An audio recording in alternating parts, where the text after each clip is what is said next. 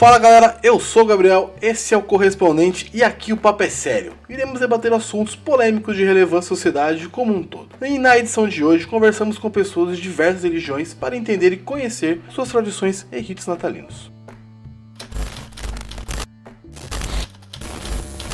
Eu sou a Raquel, eu faço parte do Caputino Cast, lá que eu conheci essa pessoa maravilhosa que é o Gabriel, né? Pra não é, entrar, entrar em outros detalhes né, sobre a pessoa do Gabriel. É, eu sou cristã protestante, eu não tenho exatamente uma área de atuação, tenho alguns livros escritos também com uma temática cristã, né? Tem, tem um fundo cristão, um pano de fundo cristão, né? Então, então todos os links vão estar aí embaixo também, escrevi junto com o meu marido. Tem mais um conto também publicado em uma antologia que é nosso.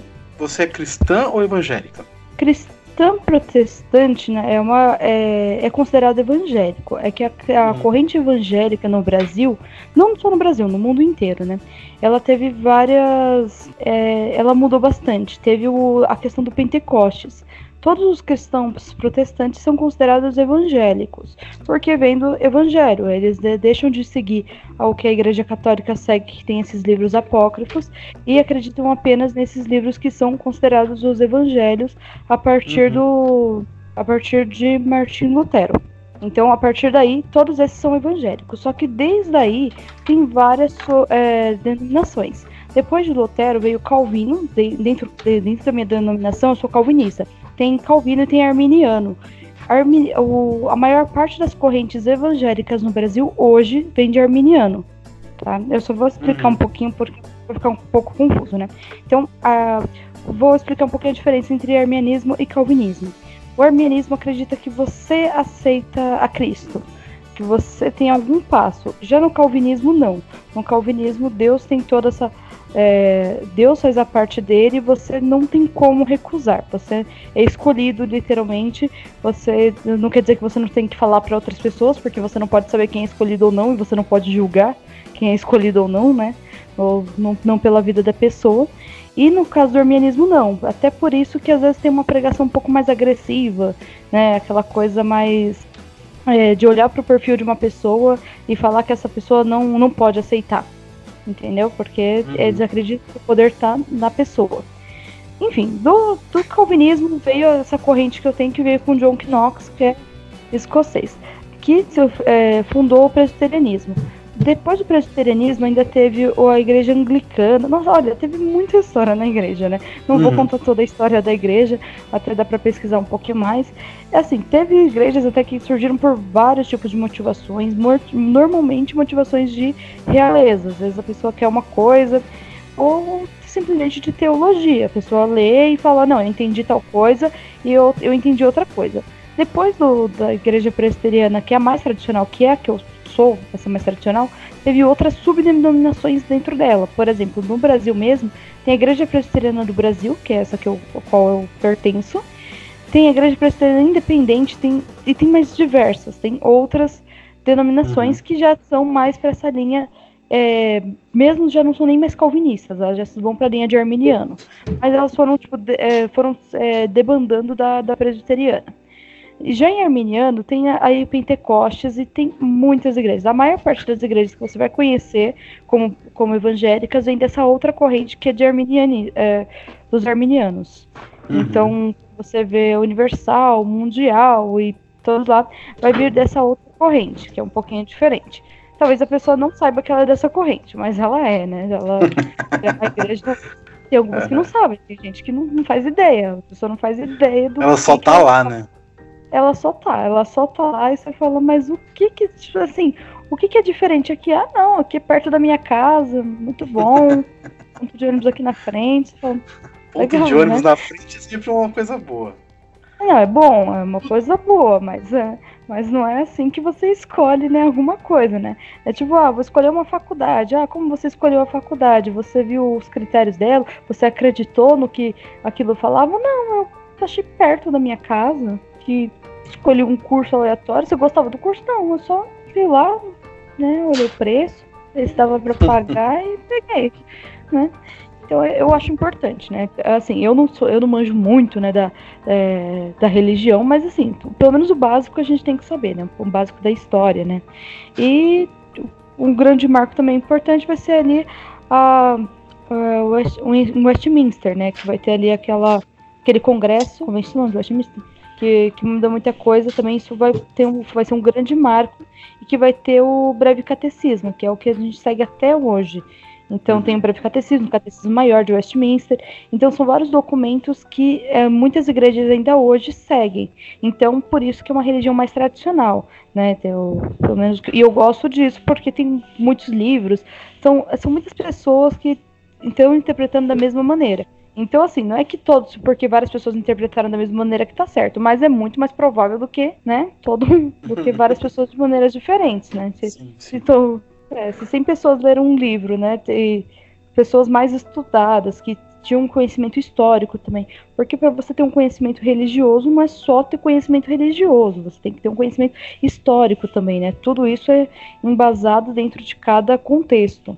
É, eu ia perguntar que, qual é a religião, qual é o cerne da, da religião que você frequenta, mas acho que já está bem explicado. É, nesse contexto, assim, de ser uma, uma religião mais. De ser uma religião é não é uma mais... religião, é uma, não, não é, é religião. Uma Isso, é uma denominação mais tradicional. Essa, essa outra denominação, esses outros outras pessoas que têm essa outra visão, tem uma pegada meio de olhar torto não curte muito ou é sempre a mesma coisa, muda um pouco a, a visão sobre a religião em si? Tem muita Deu briga.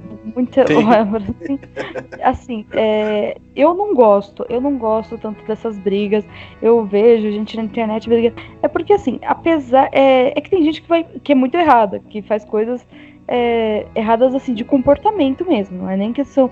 É, é um comportamento que é errado não ela sendo cristã, não cristão, ela, ela é preconceituosa, ela tem outros problemas que não é, tipo, exatamente do cristão, entendeu? Aí sim eu, eu acho o problema. Mas assim, dentro da denominação, é claro que eu defendo o que eu acredito, né? Eu acredito, eu estudei minha vida toda que, isso, e se eu tô me aprofundando é porque eu continuo acreditando, não vou me aprofundar em algo que eu não acredito.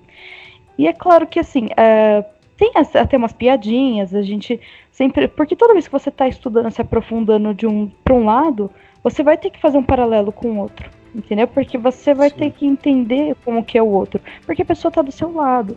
E às vezes o que, o que nós gostamos mais é às vezes a pessoa que você conhece, que é seu amigo, e que tá, às vezes não tem tanto conhecimento, você passar essa parte de conhecimento, e às vezes ele está em uma denominação não porque ele sabe o que ele está acreditando naquela denominação, mas é porque foi a igreja que ele foi, que ele foi convidado e ele gostou, né? Então ele começou a frequentar ali.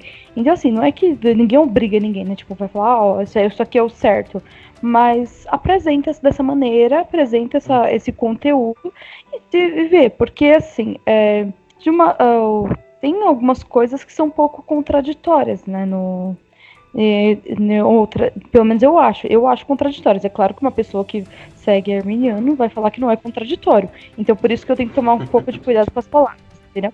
É que eu queria muito ter alguém para discutir, porque se tem alguém para discutir, tá ótimo, porque a pessoa me xinga, eu xingo ela de volta. Mas quando não tem, a gente tem, a gente tem que fazer esse próprio papel, é difícil. Sim, é difícil, sim. porque é, nós acreditamos que Deus nos escolheu, que Deus teve todo o poder. Mas aí a pessoa acredita que ela tem influência na própria salvação. Então, se você tem influência na sua própria salvação, então não foi Deus que te salvou, porque você teve influência. Então, alguma parte você se salvou, entendeu? Então, isso nós deixamos contraditório. E outras, outras, muitas outras coisas que vão vir disso daí para mais, entendeu? Mas é, são papos assim que você vai ver entre essas pessoas. Mas tem briga entre as igrejas? Tem. Mas também tem muito respeito entre as igrejas, entendeu? É, eu conheço pessoas de praticamente todas, as, não todas as denominações, porque são muitas, mas de muitas denominações. Eu respeito todas, né? Eu gosto de conversar, eu gosto de tentar entender mais sobre cada conceito, porque às vezes a gente tem uma ideia do geral e a gente não tem de coisas menores, né? De como. E o mais importante é o cristão é aquele que segue a Cristo, que acredita que, que Cristo morreu, ressuscitou e salvou todos nós. É isso. Entendeu? Então, esse, é o cristianismo. Então, acredito nisso, todo mundo está no mesmo barco. Tá, tá no mesmo, vamos dizer, não está no mesmo barco, está no mesmo oceano. Caminho. É, né? Mas é. assim, cada um vai de barquinho diferente. Tá todo mundo no mesmo caminho, na mesma rota, mas em barcos diferentes. E às vezes você acha que um barco vai ser mais propenso a não afundar. E comemorações de final de ano, Natal, Ano Novo, como funciona com vocês? É, é bem cristão? É negócio de missa do galo? Ou não? Sempre, normalmente tem na, na igreja é, comemorações, tem, claro, que peça sobre, às vezes, nascimento de Jesus, e nem sempre uhum. só sobre o nascimento, mas assim, sempre tem alguma coisa assim mais especial, mas não é assim uma coisa, até porque a data 25 de dezembro, ela vem de uma festa pagã, na verdade, Sim. é o aniversário do de um deus é o solstício. De Roma, de um, um é o solstício de é verão, Mitra.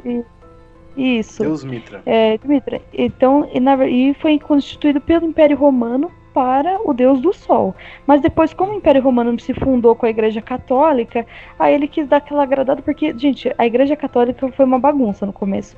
Não, não sei como é hoje, né? Não vou falar muito de católicos, até porque não é né, nem a minha, né, não é a minha denominação, também não é a minha religião. Mas nessa bagunça toda do catolicismo, eles misturaram as coisas e, ai, enfim, colocaram 25 de dezembro. Eu, não, a gente faz coisas assim como eu não tô falando assim, a gente faz porque todo mundo faz. Eu tô falando que eu faço. E isso não é geral, tá bom? Não tem nenhuma regra pelo menos não, né, né, não que seja aplicada que eu conheça, né? Dos meus 20 anos de, de, igreja, nunca teve nenhuma regra, tipo assim, ah, tem que passar assim, não pode dar presente, não pode fazer isso, não pode fazer aquilo. Não, não tem nada disso.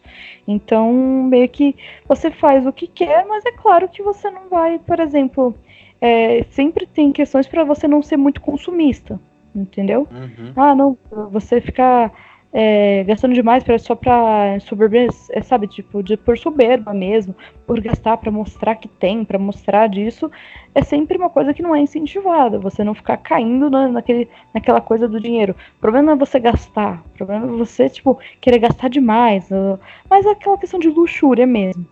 Mas que todo mundo fala para ter cuidado. É até questão de mimar filho, né? Porque isso é bem reprovado, né? Na, não, não só na igreja, como em qualquer lugar que você pensa um Sim. pouquinho, você não vai deixar né, as crianças serem mimadas, né? Porque você está tentando educar um pouquinho mais.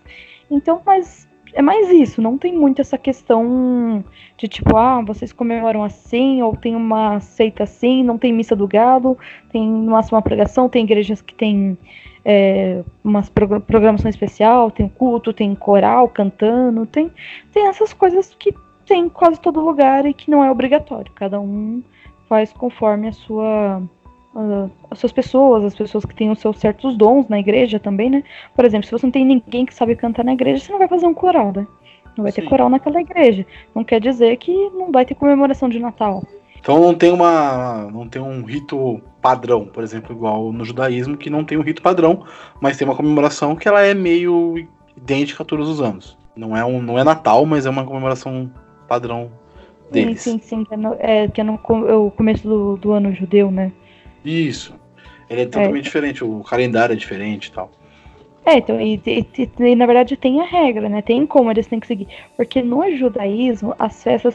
Tanto que isso está na Bíblia, mas aqui na Bíblia fica mais como um registro, porque acreditamos, quando é, todos os cristãos, isso até católicos, tá? Eles, quando Cristo vem, acredita que isso muda. Como os judeus não acreditam na vinda de Cristo, então eles ficaram com um outro calendário, tudo isso, e eles seguem esses costumes do Antigo Testamento que no, no novo são. É, eles não são. Não é que eles são abolidos, tá? Eles são é, cumpridos. Eles estavam apontando para alguma coisa. Se essa coisa já foi apontada, não precisa mais apontar, porque já aconteceu. Uhum. Né? Então não precisa mais ficar apontando para isso. Mas como. Aí é, no judeu, sim, eles têm uma. Mas é uma coisa mais categórica e tem realmente as regras. Então, sim. não é porque assim, tem, tem a festividade, é escrita. Então, isso tem que estar tá documentado. É totalmente diferente de, por exemplo, ser um costume de muitas igrejas ter coral. Mas não tem nenhum documento dizendo que é obrigatório ter coral. É, mas tem rito, tem momentos religiosos durante a, a comemoração do Natal.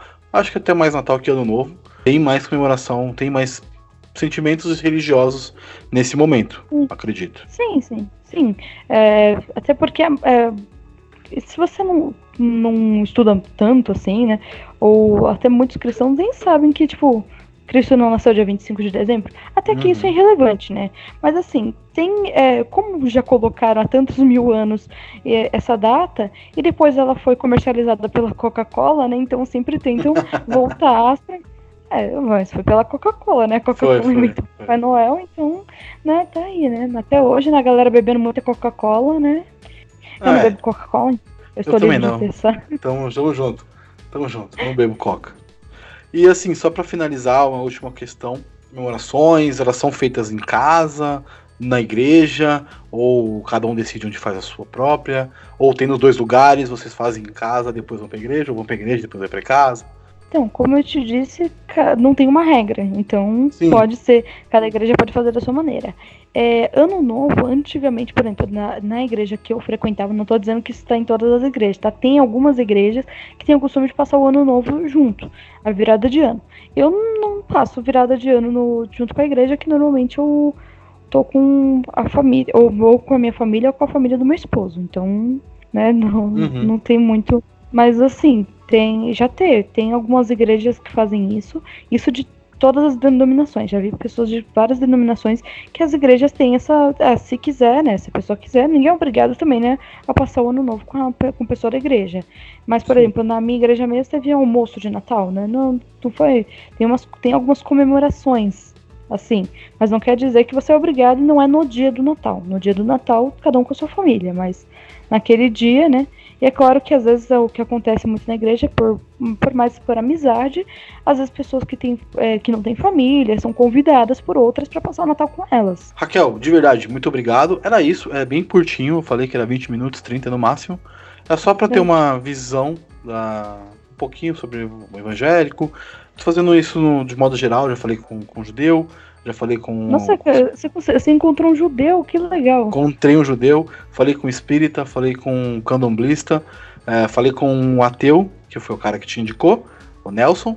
É. Agora, agora você, falando sobre um pouco sobre o evangélico. De verdade, muito obrigado, foi muito legal. Por favor, deixe suas redes sociais, onde o pessoal pode te achar, te encontrar, te ouvir e te ler. É, me ler realmente, né? Literalmente. É, então você pode me encontrar lá no Cappuccino Cast, em qualquer. Lá vou, estar por lá. No Bookstime Brasil tem alguns textos nossos, é, meus também. Uh, meu Instagram é arroba kelmachado com zero no final ao invés do O. O Twitter é arroba, eu não nem sei meu Twitter, pra ter ideia, né? Arroba kelcmachado, né? Que é, e uhum. fica como Raquel Cortez, se você encontrar fica Raquel Cortez. Uh, no Scooby eu sou. Eu nem sei o que eu sou no Scooby, acho que eu sou Raquel Machado no Scooby. Você é desatualizada no Scooby. Não, mas eu, eu, vou atualizar hoje. Você não tá entendendo? acabei de terminar uns, uns, dois livros essa semana. Tô terminando uns dois ou três livros essa semana, eu já vou atualizar. Não, mas até que tá atualizado agora. É, é que tem vezes que fica mais, sabe? Tem vezes que eu deixo acumular tipo uns cinco livros pra atualizar. Mas... Tem uns 20 livros pra atualizar lá, tá suave, relaxa. É, tá. É, e fora quando que você esquece do que lê o livro, né? Você fala, nossa, mas eu li algum livro a mais e nem lembra mais qual. mas enfim, tem, Scooby, eu, mas eu vou. Eu, você tem com o Kaique essas redes, então vai estar aqui tudo aqui embaixo, gente. Eu não sei falar todas, mas eu que todo mundo no Scooby, tá? Então, Scooby, Goodreads, é, eu tenho vários amigos ali que só são meus amigos literários. Né? nunca vi na vida, mas a gente se curte, a gente curte as leituras dos outros. E você pode também comprar os nossos livros, né? Ou esse que é um conto dentro da antologia. Você pode falar conosco, pode chamar no, no inbox do Instagram.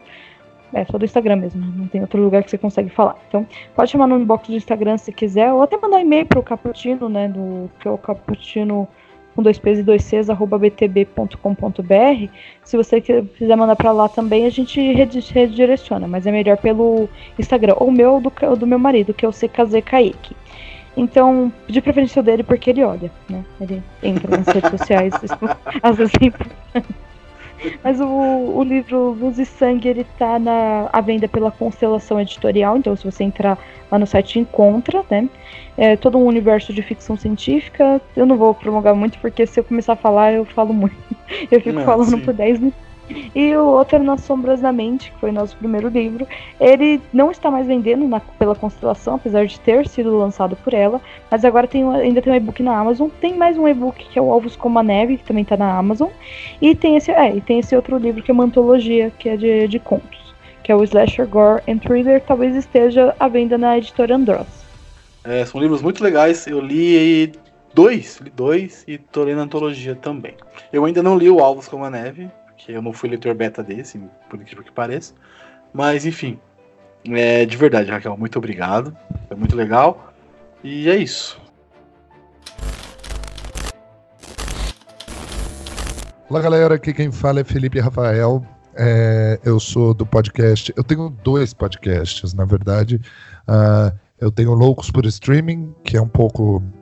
Né, que, é uma, que é um programa que fala sobre séries e filmes das principais plataformas de streaming é, do Brasil, né? Disponíveis no Brasil, como Amazon Prime, Globoplay, Netflix, Play Plus. Estou para fazer um programa sobre Play Plus. E o outro que eu tenho, que é o Eu e o Mundo Show, que, que é um programa de variedades. Esse a gente fala de tudo, da notícia, enfim. Tenho 31 anos, sou da cidade de São José dos Campos, interior de São Paulo. E vamos lá, vamos que vamos. Vou dar um conceito é, o, que é o, o que é o judaísmo? Gente, Essa eu vou falar uma coisa para vocês. É, é complexo hum. isso. Porque como eu sim, sou. Sim, sim, é, eu não pratico a minha fé judaica uhum. há muito tempo. Entendeu? Sim. Eu sou, posso dizer que eu sou um reformado, eu sou muito mais católico do que uhum. judeu. É, então você tem uma. Você não é uma, não é uma religião só, você vive em várias sim. religiões diferentes hoje. Você vive várias fés diferentes. Não, é que na verdade, assim, eu, eu acredito muito em Deus e no poder que Deus Sim. tem.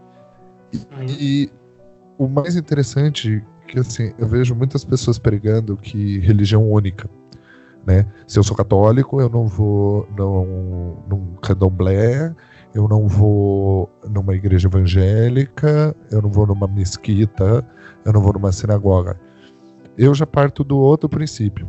Eu acho que Deus, quando né, trouxe aí, quando Deus trouxe os profetas, Maomé, eh, Moisés, Jesus, é, eu acho que ele quis falar com, com várias pessoas. Eu, eu, gosto de, eu gosto de crer que Deus ele aparece para as pessoas de forma assim, ele aparece para as pessoas com avatares, entendeu?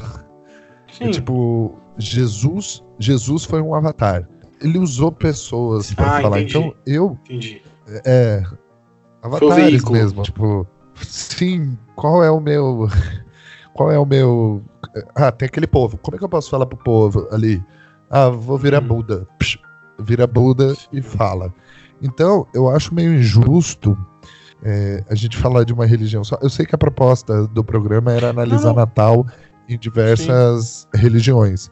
Só que para mim, o mais importante do Natal hoje é celebrar a, a figura de Deus, o nascimento né, de, de um dos avatares, que foi o mais famoso, que é Jesus uhum. Cristo. E uma coisa que eu acho bem importante do Natal, porque assim, a minha família, a gente tem algumas tradições bem divertidas. É, desde que eu me entendo por gente, a gente comemora, a gente comemorava o, o Natal na casa de uma tia-avó minha, tia Joana. Uhum. E tem uma história muito interessante da tia Joana, que ela era casada com o irmão da minha avó, o tio Wilson. E o tio Wilson, ele, ele veio falecer, e ao invés de, e ao invés de afastar, se juntou cada vez mais a família. E, e assim, Legal. E todo ano, assim, todo ano era uma decoração temática, por exemplo, Natal nas nuvens. Então ela fazia a decoração de Natal. E assim, e a gente. A criança e a fé católica.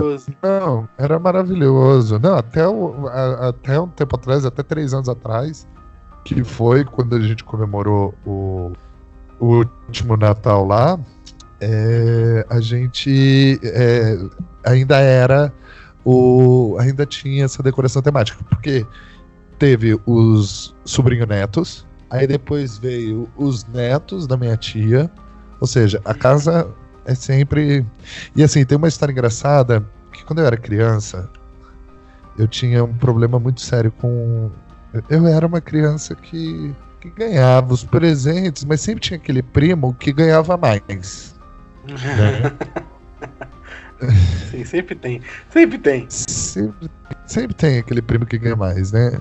E aí eu ficava é. meio puto da vida, né? Uhum. Mas assim, religiosamente falando, a gente sempre foi aquela turma da missa do galo. Que parava para assistir, ceiava na frente da TV, esperando a mensagem do Papa do Natal, né? E eu sempre achei incrível, missa do galo. Até hoje eu não entendo o nome, eu acho que é missa do galo pelo horário. Né? É, Só o galo para ficar acordado. Sim, e, e, a gente sempre foi. Eh, e aí começou. Meu primo casou com moça evangélica. Legal. Aí a moça hum. evangélica trazia a família dela. Então tinha cantata de Natal, durante o Natal. Então sempre tinha um, um tio lá que levava um teclado e hum. sempre tinham canções gospel. Que maneiro. é, e não era canções dessas aí, Jingle Bell, né? Não, eram canções gospel mesmo. Porque o evangélico tem muito disso, né? Que é uma Sim, coisa que carece um pouco, muita música, né? É muito interessante. E aqui na minha, aqui na minha cidade, a gente tem uma igreja evangélica chamada Igreja da Cidade, que ela é uma, uma vertente da Igreja Batista, que, que, que todo ano eles fazem mega musicais de Natal. E, putz, e assim, a igreja lá cabe 6 mil pessoas. E quando sai para vender, quando sai para distribuir os ingressos, porque é gratuito, acaba em três horas. São cinco sessões. Então imagina. Caramba. E aí teve um ano que foi muito interessante, que o elenco da peça daquele ano foi na casa da minha tia. que maneiro. Foi cantar na casa da. Sim, foi. foi é, os natais. Natal para mim sempre é. foi um feriado muito especial porque junta a família, né? Tem aquelas coisas que, que eu acho que é muito é, é muito que Deus quis passar através da figura de Jesus, né? Quando você pega a Santa Ceia, né? Que, que é o quê? Né? É agregar isso, é agregar as pessoas em torno da mesa. E isso pega um pouco também no judaísmo, né? Uhum. É, agora dando uma contextualizada sobre. Aí, aí teve um dia, teve um ano que eu tava namorando um dia, aí a gente comemorou os oito dias do Hanukkah. Vou explicar para vocês o que é o Hanukkah. O Hanukkah é a festa das luzes, que é uma festa judaica de oito dias, é uhum. celebrada com acendimento da menorá. Foi muito interessante porque meus pais eles não são da tradição judaica, né? E, e, foi muito interessante porque na época eu namorava uma menina, né? E aí eu pude praticar algumas coisas é, desse da, do judaísmo. E aí foi interessante porque todo dia a gente é, acendia vela para explicar o que o, um grupo, um, um pequeno grupo de judeus fiéis liderados por Judas o Macabeu não é o Judas traíra, tá? Iscariotes. É o Iscariotes, não, é o Macabeu. Porque uhum. não tinha muito nome naquela época, né? Se chamava é. Abraão, Sara, né? José, Maria, não tinha muito nome. Então o que diferenciava era o sobrenome. E aí eles destruíram o exército grego, expulsou os gregos e reassumiram o templo sagrado em Jerusalém. Só que aí quando eles foram acender a menorá, tinha pouco óleo para acender. E aí eles acenderam o, o, a menorá com aquele azeitinho que durou oito dias. Então esse foi o milagre de Hanukkah. É você. Hum, é, que maneiro. Por isso que é a festa das, das luzes. Como, como o, o calendário judaico é diferente, né? Porque uhum. não tem aí o Cristo, não tem o Cristo. Normalmente é próximo em dezembro e é próximo. Como por exemplo, esse ano o Hanukkah vai do dia 22 de dezembro ao dia 30. Então. Então ele passa pelo Natal. Passa pelo Natal. Mas assim, reza a lenda que o Natal, o Natal mesmo não era em dezembro, né? Eu não quero ser polêmico, mas que é. o, o, o, o, nascimento de Jesus foi em junho e julho. Sim. Que foi a igreja querendo acabar com os festejos do solstício de verão. É isso aí. Que é dia é 25, que é dia 25 de dezembro. E, e, e, aí é interessante porque a gente comemorou, né?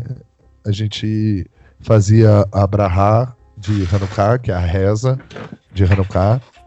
E minha mãe começou a se interessar por aquilo, foi muito legal. Tanto que teve um dia que a gente não pôde acender a vela, ela foi lá e acendeu. E fez a resinha, e, ou seja, foi, foi bem legal. E tem uma outra curiosidade também do Hanukkah, que são as hum. comidas. Que é panqueca, né? Panqueca? Sim, é o latke, com molho de maçã. Latke. Que legal. Latke. E também tem o dreidel. o dreidel, que é um dadinho. Eu vou mandar hum. foto para vocês do, do dreidel. É, o, o, o, é, você gira, são letras, porque o dreidel também, na época que não se podia ensinar o judaísmo, o dreidel era uma tramóia para você poder celebrar a religião sem, sem ser pego, né? E aí você vai trocando moedinhas, né? Como o, com o dreidel. E assim, a gente também dá o, a gente também dá o presente, uhum. que é dinheiro. Que maneira, aí sim. Aí é mas, legal. Mas são moedas de chocolate, tá? Não é. Ah, sério? Sério. É tipo assim, é. é mesmo assim é bom, chocolate ainda, é bom. É, é, é, porque, enfim, o judeu tem essa coisa com o dinheiro, né? Por isso também que eu sou um, um judeu meio picareta. Eu não consigo guardar dinheiro. Voltando às, às celebrações na, na casa da tia, né? A gente. Já aconteceu muita. Eu tinha um tio que também é falecido, irmão do meu pai, que ele se vestia de Papai Noel. E era muito bom, era muito bom ver as crianças. Ah, Papai Noel, principalmente os menorzinhos. Uhum. Tipo assim, os primos mais velhos tinham a obrigação de manter a magia. Sim, pros pequenininhos. Sim. E, e, tipo assim, pô, era maravilhoso, assim, é, os presentes. E tinha uma outra tradição que parou, que era o amigo secreto. o inimigo secreto. Então, lá no Inimigo Secreto, tinha, no Amigo Secreto, a gente tinha uma tradição.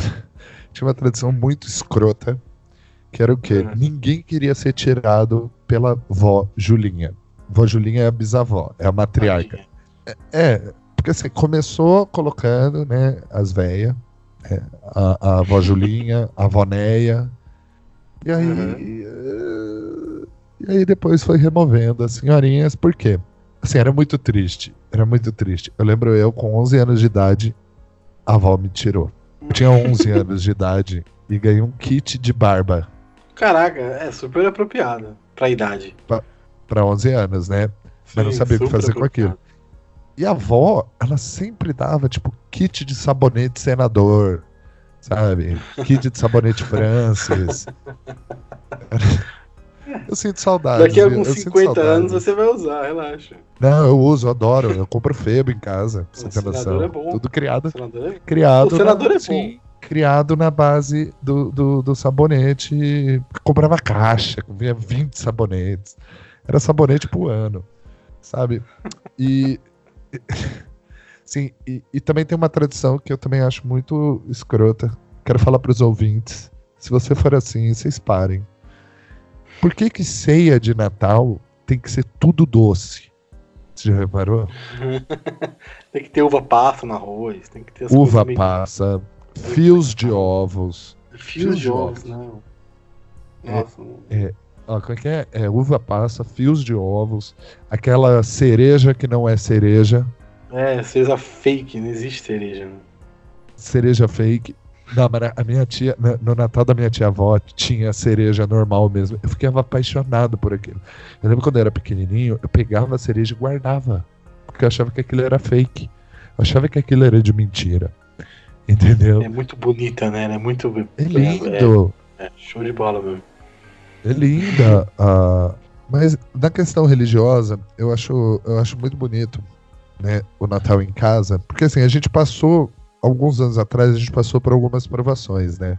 E, uhum. assim, meu, é, meu irmão teve um câncer no joelho, é, meu pai teve Caraca. um câncer no rim e minha mãe teve na tireoide. E assim, e, e é interessante, e, e, aí, aí que entra um pouco do, do, fato, do fato de eu ser um pouco ecumênico, que é justamente, é, é justamente é muito lindo ver a família em oração, porque eu acredito, eu acredito muito forte que igreja, eu sei que você falou com várias, com vários, com pessoas de várias igrejas, né, de várias uhum. religiões, mas eu acredito que quando se tá, eu acredito muito no, assim, eu acredito muito no poder universal da, primeiro, da comida, comida. eu acho que comida junta pessoas. Entendeu? Sim. Tanto que eu vou falar de novo da última ceia porque é, assim, é para mim a maior expressão de carinho é quando você convida alguém para entrar na sua casa para comer algo ou para beber algo. Então, ver a família reunida, por mais que não tenha sido, por exemplo, a minha prima é, ano passado, ano retrasado, ela saiu do armário para a família, entendeu? Que legal. E eu fiquei com medo. Eu fiquei com medo da família ter uma reação estranha, né, escrota. Uhum. Só que não, foi foi lindo assim, a reação das minhas tias católicas ortodoxas, entendeu? E foi lindo, porque é, é, é isso que eu. É, é, é essa, para mim, a verdadeira função do Natal. Além de celebrar né, o nascimento do, de Cristo, né, além de da gente trazer aí um pouco né, a questão da comunhão, da gente estar tá junto, da gente estar tá sentado a uma mesa, da gente fazer uma oração. Eu acho que o, o, o mais lindo é assim, pô, tem tio que eu não vejo durante o ano, mas que no Natal eu vejo. Sabe? Uhum. Eu acho muito bonito isso. E agora, há dois anos pra cá, eu tô. Né, eu, eu tô namorando com uma outra pessoa, né? E, e assim. E é muito bom compartilhar, assim. Agora eu tô passando mais o Natal, a gente divide um pouco. Eu passo uhum. com ela, né? Tanto que foi, foi muito bonito a, fe, a, a, foto de Natal do ano passado. Foi até ali, foi um print da tela do Zap. Com meu irmão e minha cunhada num canto, meu pai e minha mãe em outro, eu e minha mulher em outro. Sabe? É, é isso que eu acho lindo do Natal. Presente é bom, é ótimo. Essas comidas que a gente só come no final de ano, tipo fios de ovos, uva passa, abacaxi, figo sabe? Romã. É, romã. Não, é, romã é ano novo, né? É, sim. Mas, mas eu acho da hora, porque no Natal você é católico. No ano novo sim. você fica meio pagão, assim, tá ligado? É. Polondinha, come romã, guarda aí, uva, sabe? Tipo, é, eu, acho, eu acho que a média moral, assim. Isso. É, eu acho que é isso. O Natal serve para isso também, para você balancear moralmente, religiosamente, para no ano novo você apelar pra uma manjar e pá, entendeu?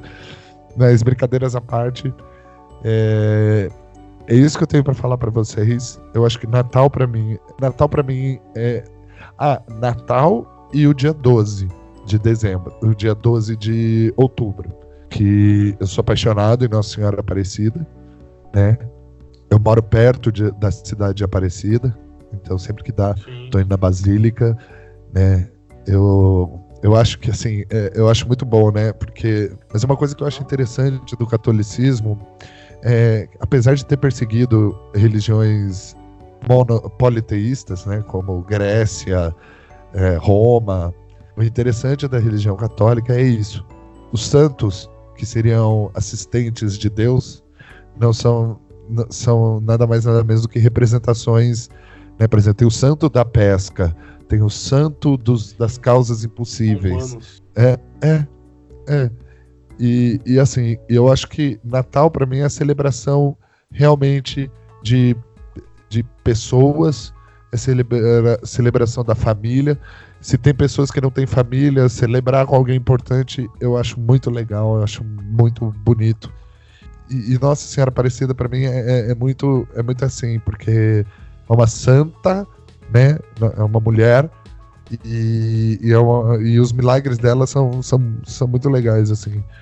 E, e, e, no Natal é justamente essa reflexão, né? Eu acho que até mais com o Ano Novo. Assim, o que a gente fez naquele ano? Será que a gente fez o bem? Será que a gente ajudou os outros? Será que a gente seguiu a lei de Cristo, né? Será que a gente seguiu a lei de Deus, né? Os 12 mandamentos, os 10 mandamentos, Né? E eu acho que é muito mais Natal, para mim, é muito mais reflexão do que religião, sabe? Acho que a gente. É, é, é para mim, é um, é um feriado mais introspectivo. É, é gostoso passar com a família, passar com quem ama, né? Comer, beber, se divertir, ganhar presente.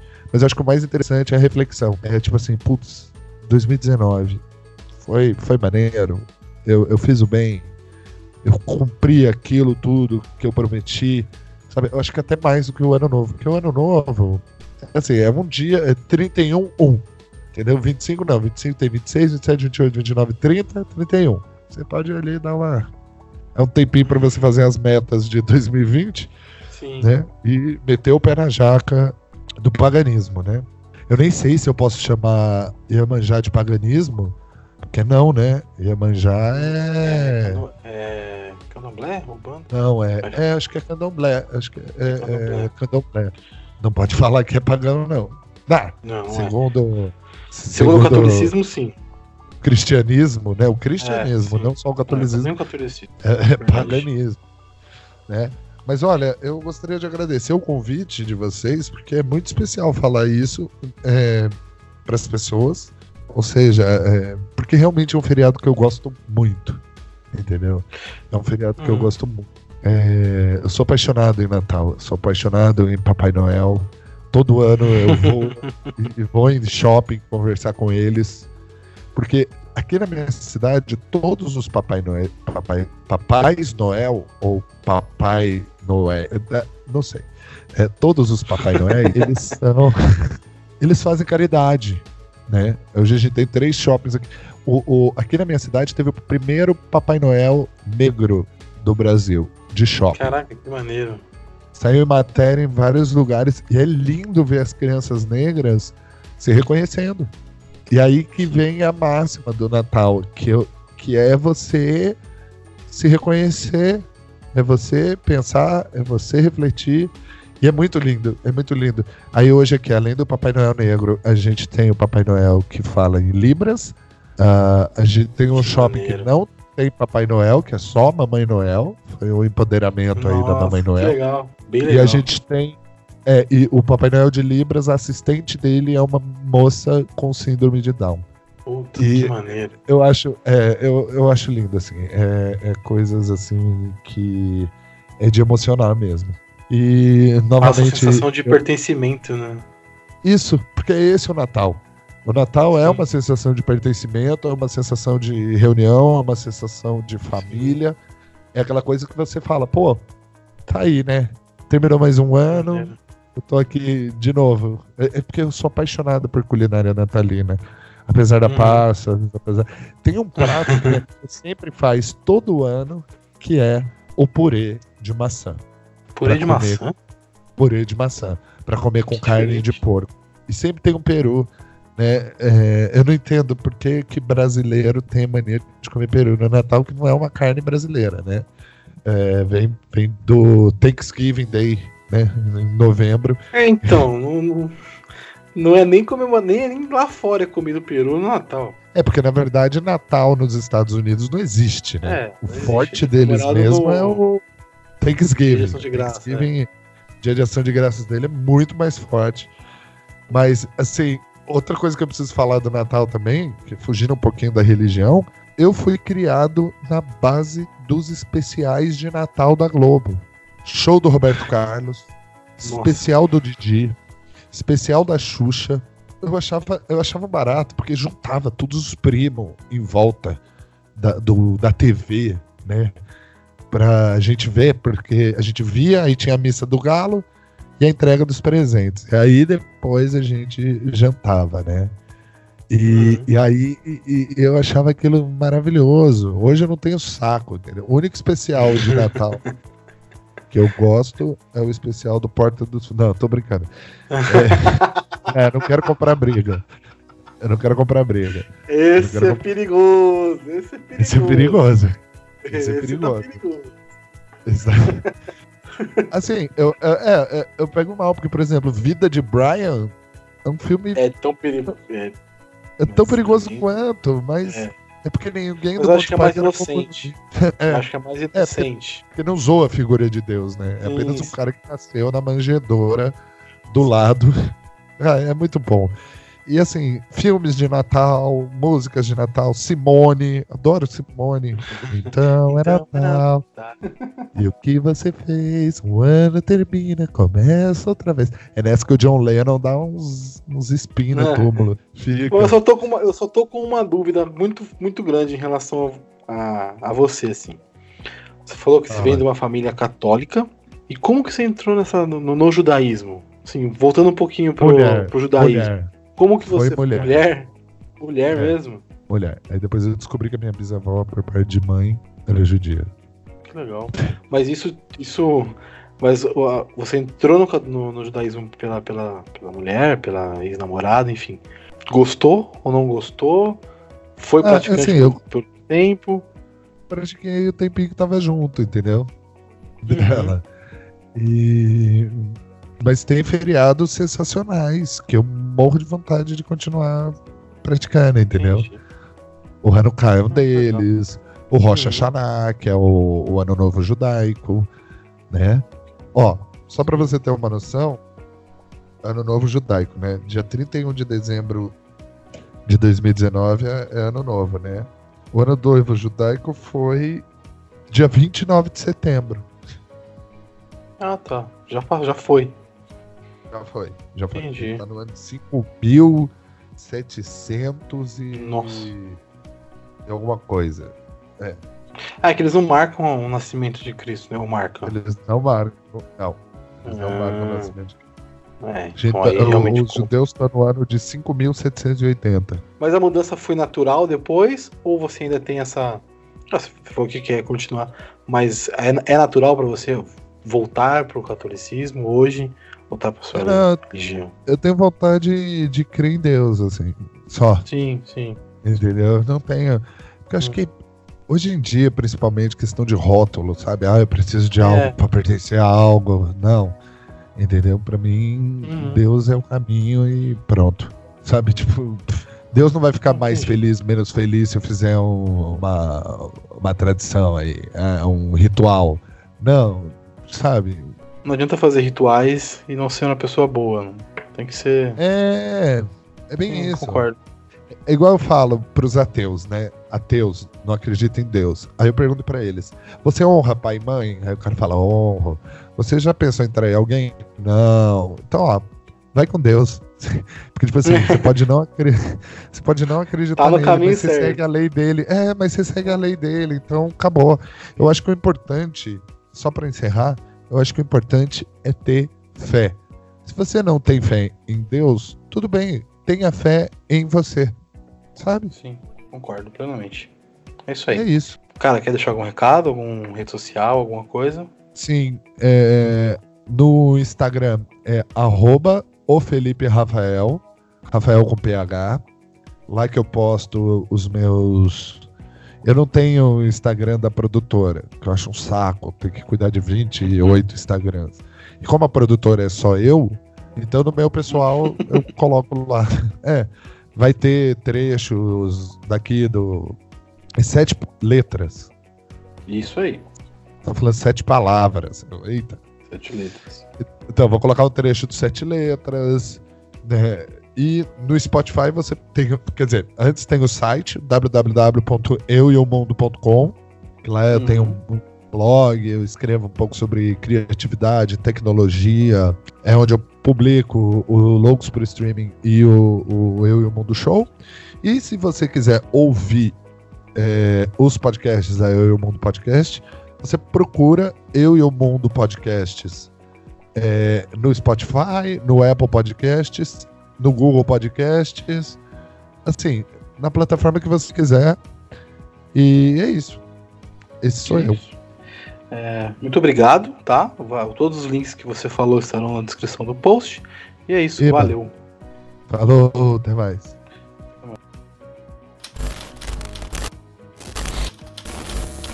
Bom, eu sou Alan Pinto, né? Eu sou idealizador do projeto Horizonte Infinito, que nesse mês de dezembro está fazendo um ano.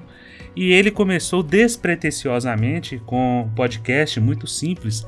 A gente tem alguns vídeos também no YouTube, só que eu percebi que o YouTube é meio terra de ninguém.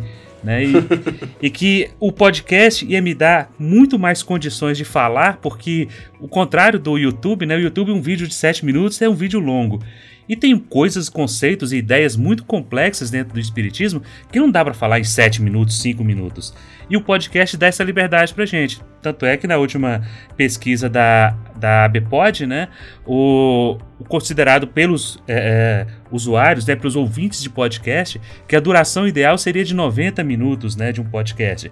Então os nossos podcasts são assim, nossos episódios são geralmente de uma hora, uma hora e dez, não mais que isso. Então a gente tem um podcast que é o Horizonte Espírita, que a gente fala do espiritismo fora da caixa, a gente discute, a gente debate, a gente faz entrevistas com personalidades que a gente considera relevantes e que deem uma nova visão, uma nova roupagem para esse espiritismo que a gente conhece, né, que a maioria da, das pessoas conhece, que é esse é, movimento, né, da, que vem aí com Chico Xavier, né, que é o, o ícone, né, de, de, do movimento espírita, mas a gente gosta de pensar ele mais fora da caixa, desatrelando ele dessa figura é, emblemática que é o Chico Xavier e aproximando ele mais da origem dele, lá na França do século XIX, com Allan Kardec. E eu tenho um outro podcast, que é o Ecos de Além Túmulo, que é um podcast de storytelling, né, em que esse é mais um projeto solo dentro da temática do espiritismo, mas contando as histórias vividas pelos espíritos. Esse é bem novinho, é o caçula da turma, ele está com três episódios, mas a gente continua em franca produção. Né? E eu sou, né, uh, sou contador, moro aqui em Ipanema, Minas Gerais, uma cidade pequenininha de 20 mil habitantes, mas graças à, tecnologia a gente pode reunir. Né? A minha equipe, a equipe do Horizonte Espírita, tem duas pessoas no Rio de Janeiro, duas pessoas em São Paulo, amigos assim do coração que eu nunca vi, que eu nunca dei um abraço, mas a gente considera muito porque é, é gente que pensa diferente e pensa igual a gente. Né? E tá todo mundo envolvido nesse projeto, todo mundo dedicando muito a esse projeto. E como eu disse, esse, esse, essa semana, agora em dezembro, a gente está fazendo um ano de podcast. Né? E já conseguimos assim muitos e muita. Chegar, chegar num lugar que a gente nem sequer imaginou. Porque eu sou espírita desde o nascimento, né? Então uhum. eu me chamo Allan, não é à toa, é por causa do ah. Allan Kardec. E eu tenho mais dois irmãos. Meu irmão caçula chama André Luiz, que é homenagem a um espírito também, Sim. que o, o... Da Zíbia, né? A Zíbia escreve bastante sobre ele. Não, não. O é? Chico Xavier, né? Aquele Chico filme, Xavier. É, aquele filme Nosso Lar, ele é todo baseado na obra de André Luiz. Sim. Né? E tem uma irmã do meio, que chama Karine, mas é, é a única que é normal, né? Porque ela ia chamar Sheila, que é nome de outro espírito. Meus pais achavam que, dando o nome de espíritos, né, considerados assim, de luz, os filhos seriam iluminados também, mas eu digo que isso não funcionou muito bem, não, viu? Então não tentem fazer isso em casa. Não deem nome de espíritos aos seus filhos, porque não vai dar certo. então tá, né? É, eu tenho nome de anjo, então tá tudo certo. Qual é o seu nome? Meu nome é Gabriel. Ah, Gabriel, mensageiro de Deus. De é esse aí. A, a minha primeira pergunta para você é assim, para você me explicar e explicar para todo mundo que tá ouvindo, o que é o espiritismo? Ah, essa, per essa pergunta ela é embora ela pareça simples, a resposta dela não é tão simples assim. Muita gente imagina que o espiritismo seja uma religião. Na verdade, não é. O espiritismo ele surge na França do século XVIII em 18 de abril de 1857, com o lançamento da primeira obra de Allan Kardec, que foi um pedagogo francês, né, cujo nome é Hippolyte Léon Denisard Rivaio. Saiu um filme do Wagner de Assis esses dias, né? Contando a, a vida do Kardec e etc. Eu tenho minhas ressalvas a esse filme, mas não é o foco aqui. Né? é, não dá para resumir uma vida de dedicação como foi a de, de Allan Kardec, 14 anos dedicados a, a, a conhecer, a criar todo esse movimento de, de filosófico, né? Porque na proposta do, do Allan Kardec, inclusive esse O que é o Espiritismo é o nome de uma obra de um, de um que ele chama de uma brochura, né, em que uhum. ele, através de diálogos hipotéticos e muito didático, porque ele era pedagogo, né, ele explica muitas coisas dos conceitos iniciais do espiritismo. E o próprio Kardec coloca como definição do espiritismo que o Espiritismo é uma ciência que trata da natureza, origem e destino dos espíritos, bem como de suas relações com o mundo corporal. Ou seja, a palavra religião simplesmente não aparece nessa definição de Kardec. E ele vai dizer que o Espiritismo também é ao mesmo tempo uma ciência de observação e uma doutrina filosófica. Então a gente costuma dizer que no Espiritismo há três aspectos: de ciência, de filosofia e de moral. Só que no lugar da moral, muitas pessoas, por sentirem a necessidade de fazer parte de uma religião, substituíram o termo moral por religião. Então, dizem que o Espiritismo é ciência, filosofia e religião, quando na verdade, no seu conceito inicial, a religião ela aparece como uma consequência moral, porque como ciência prática, o espiritismo consiste quê? De extrair os ensinamentos dos espíritos. E a filosofia vai, ela vai compreender todas essas consequências morais que vêm desses ensinamentos e a partir daí ela faz a aplicação na nossa vida cotidiana. Porque o espiritismo, como ciência, ele acaba tendo um objeto de estudo muito bem definido, que é o espírito. Então, qual é o contrário do espiritismo? É o materialismo. Então, se a gente está falando em algo que transcende a matéria, esse é o objeto de estudo da ciência espírita. Ah, mas então como é que ele se transformou numa religião? Olha, isso aí é, é, é uma longa história, né? No nosso podcast a gente tem até o episódio 16 nosso, que a gente é, conseguiu trazer a Célia Ribas, que é, é, uma socióloga, né, e doutora e estuda o espiritismo, ela coloca isso com todas as letras, qual foi a origem. Aliás, tem uma tese muito interessante que eu indicaria a, a, qualquer um que queira entender essa origem do espiritismo, que é uma tese de mestrado dela chamada, afinal, o espiritismo é religião? em que ela vai dizer todos os, os caminhos que levaram o Espiritismo a ser considerado hoje, no nosso país, como uma religião. E essa religião, que transformaram o espiritismo, ela, é, segundo o censo de 2010, 2% da população se declara espírita, ou seja, 3,8 milhões de pessoas. E segundo a FEB, chega a ser 30 milhões o número de simpatizantes. Então é algo assim bem considerável. E como é que a gente chama? O que é um simpatizante? É aquela pessoa que tem a sua religião, tem o seu segmento, mas ela adota certos conceitos que vem da doutrina espírita. Isso é muito simples de ser observado. De que maneira? Você já ouviu fa alguém falar assim: na próxima encarnação eu não quero vir pobre? A pessoa é católica, né? às vezes até evangélica, que o evangélico ele, ele se distancia um pouco mais disso, mas é o católico. Quer dizer, o católico acredita o quê? Na ressurreição. Mas ela diz: na próxima encarnação eu não quero vir pobre ou eu não quero é, é, vir funcionário público, eu não quero vir professor, ou qualquer coisa do tipo. Isso aí já dá um, um, tom do que é a reencarnação no inconsciente coletivo das pessoas. Porque a pessoa não diz, se houver reencarnação, na próxima encarnação eu não quero vir pobre. Ela já fala direto, na próxima eu não quero Sim. vir. Peraí, então quer dizer, você acredita em reencarnação? É. Não, não é bem assim. Aí a pessoa desconversa e por aí vai. A gente tá, falou do censo, eu, eu até dei uma pesquisada sobre o censo, achei bem legal os números é, e também as ramificações, não só do espiritismo, mas de várias religiões. Então, o evangélico tem 15 ramificações de vários tipos de evangélicos, o católico, enfim. Eu achei legal isso, só uma parte aqui. Uhum. E, mas assim, tendo esse senso, tendo essa noção de que são mais de 3 milhões de pessoas, a, so, a sociedade em si aceita muito facilmente você falar assim, ah, eu sou, eu sou espírita. Ou quando você fala isso, tem aquele. Hum. O Gabriel. Como, por exemplo, como um, uma pessoa do candomblé que realmente. Esse gera mais, assim, o banda. Tem um pessoal que tem um preconceito muito maior. É, essa questão de preconceito ela já foi muito é, é mais latente na sociedade. Uhum. Hoje a gente vê, infelizmente, a gente tem presenciado muito é, ataques às seitas, né, às religiões é, afro-brasileiras. Candomblé, Umbanda, Né? Infelizmente a gente tem visto isso. Isso é uma agressão, isso é algo que a gente deve repudiar e lutar com todas as forças contra. Porque vamos pensar o seguinte: o que, é que esses caras fazem? Ah, eles adoram o diabo. Tá, mas a gente vê o diabo também entrando na igreja evangélica. Então não é essa a questão. Não, ele pensa diferente. Gente, no artigo da Constituição, artigo 5 da Constituição, diz que é livre o culto sem discriminação.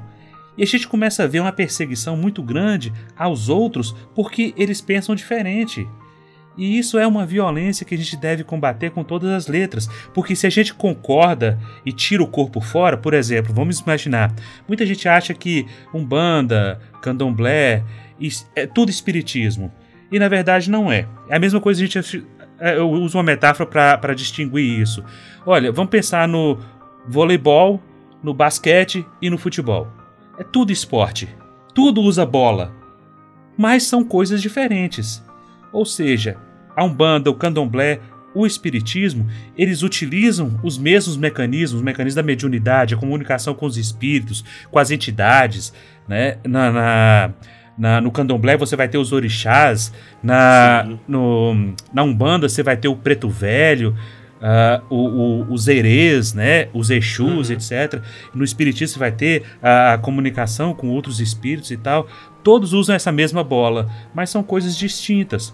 Por quê? Porque no espiritismo, na concepção original do espiritismo, ele não é uma doutrina, não é uma religião, né, dogmática. Ela não tem rituais, ela não tem sacramentos. Nesse sentido, a gente não pode dizer que o espiritismo é uma religião. Né? Mas você vai ver isso no candomblé, você vai ver isso na Umbanda. Uhum. São aspectos religiosos intrínsecos àquele segmento. Isso não se aplica ao espiritismo. Embora muita gente goste de colocar seus rituais, de fazer sua mesa branca, mas hoje é, o que a gente percebe é que a sociedade ela é muito mais tolerante com o espiritismo do que com as religiões afro-brasileiras. E a explicação nisso pode estar inclusive no próprio censo o censo realizado em 2010, ele coloca que é, os espíritas estão entre os que têm a maior renda, o uhum. maior nível de instrução, né?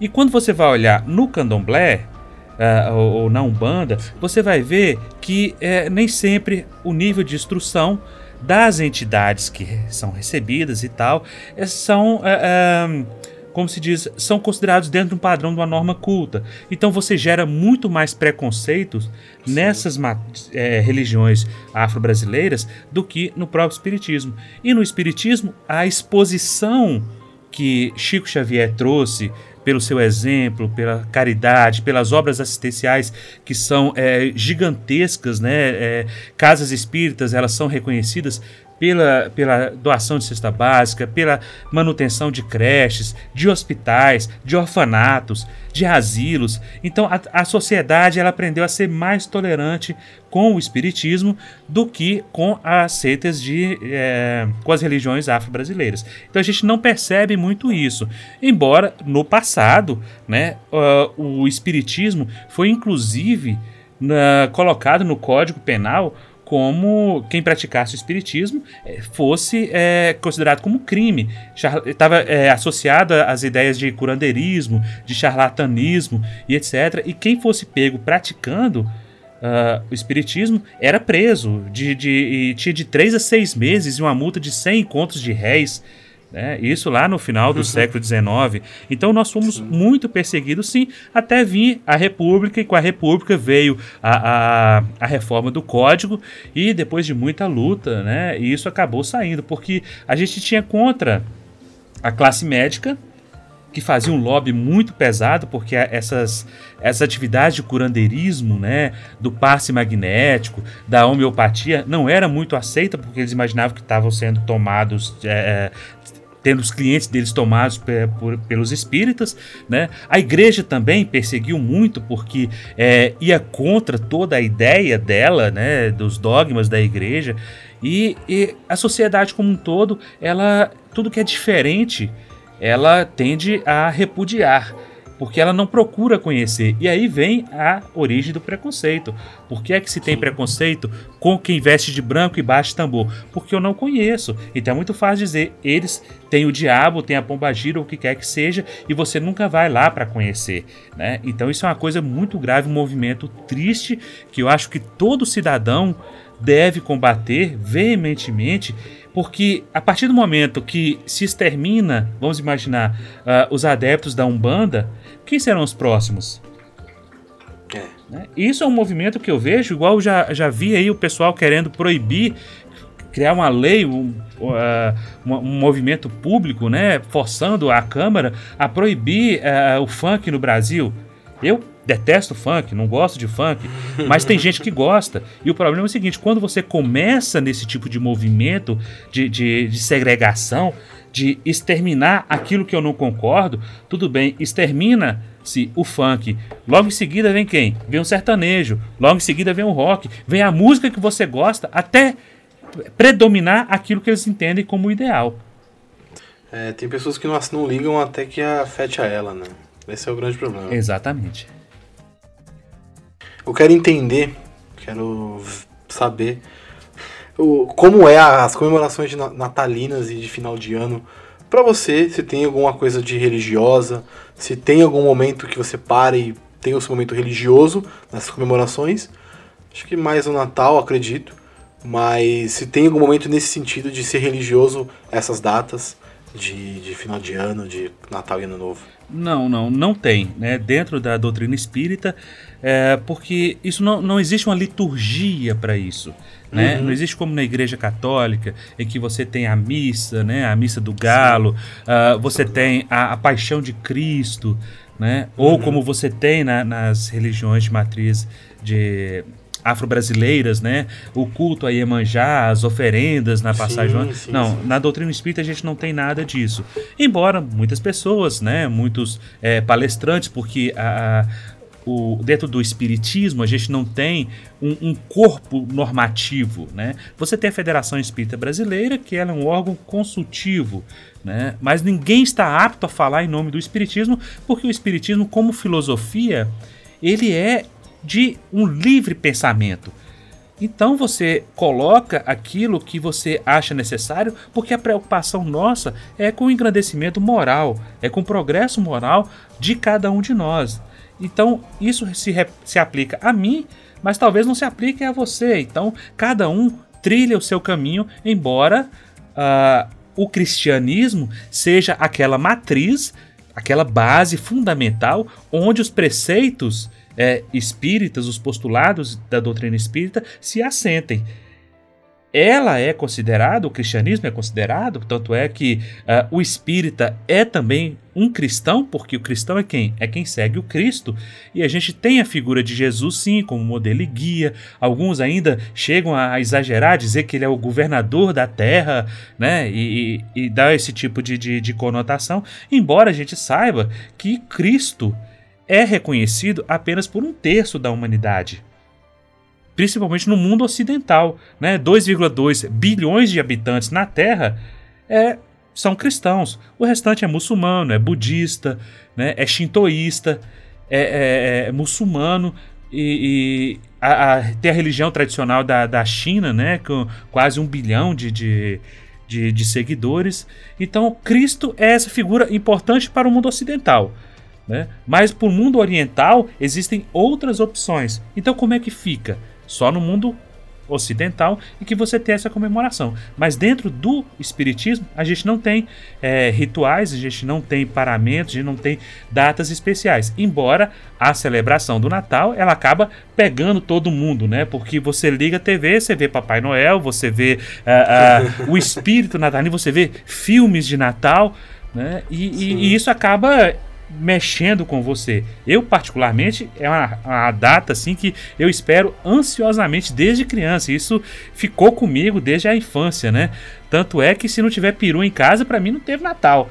Mas isso é uma concepção particular, é uma coisa minha, né? Desde a infância. Mas não é do Espiritismo.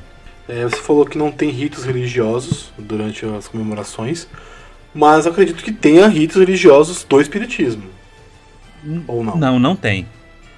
Não tem. Não tem nenhum. Não, não, não tem. Não tem porque essa concepção ritualística, ela não deve uhum. é, fazer parte uh, da prática espírita, vamos dizer assim, da vida certo. espírita.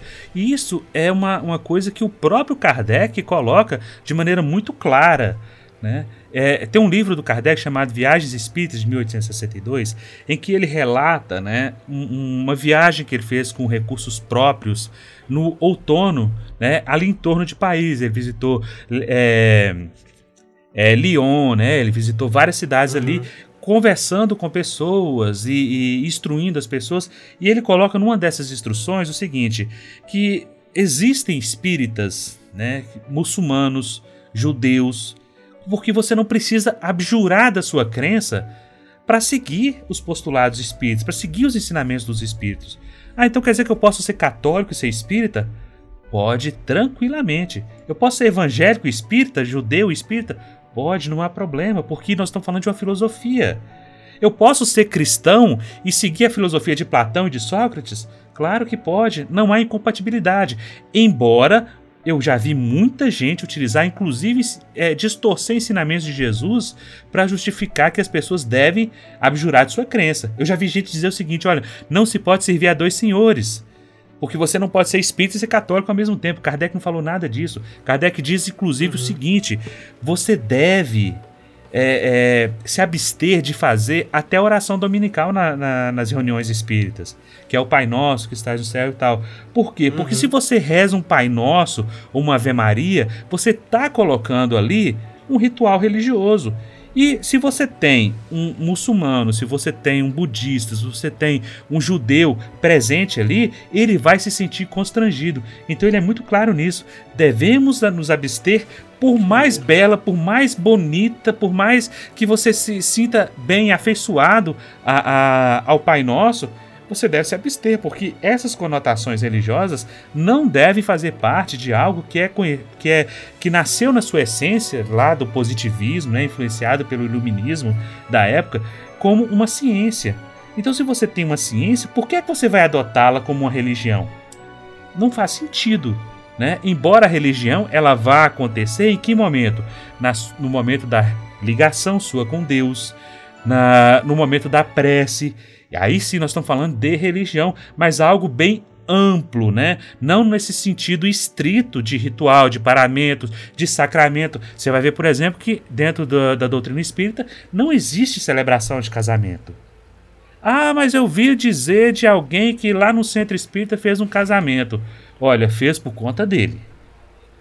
As pessoas inventam, né? Como, como uh, o, o Clóvis Nunes ele fala uma coisa muito interessante, que é um, um expositor, né, um pesquisador espírita. Como as pessoas não conseguem abrir a sua cabeça para entender o espiritismo, elas fazem o quê? Elas diminuem o espiritismo para caber dentro da cabeça. Então isso aí é uma diminuição. E é algo que, que eu, eu entendo assim que é perfeitamente natural e compreensível. Porque imagine você Uh, eu para mim é, isso é mais simples de entender porque eu nasci espírita e aos 45 anos eu ainda continuo espírita porque realmente é uhum. para mim é o que faz mais sentido. É o que é, é o que me, me afeiçoa mais é o que eu vejo mais é, é lógica né? E, e encontro conforto encontro as explicações para tudo aquilo que são minhas dúvidas. E as que eu ainda não consegui encontrar eu tenho certeza que à medida que você vai aprofundando os seus estudos você vai acabando diminuindo as suas as suas, as suas dúvidas né? Mas as pessoas que vêm de por exemplo de outra religião quando ela chega e vê que. Peraí, cadê o sacerdote? Ah, não, a gente não tem sacerdote. Ah, mas eu, e as imagens? Não, aqui também não tem imagens. Tá, mas e o altar? Não, não tem altar aqui. Mas e, e aquele ritual e aquela celebração? Não, isso aqui a gente não tem.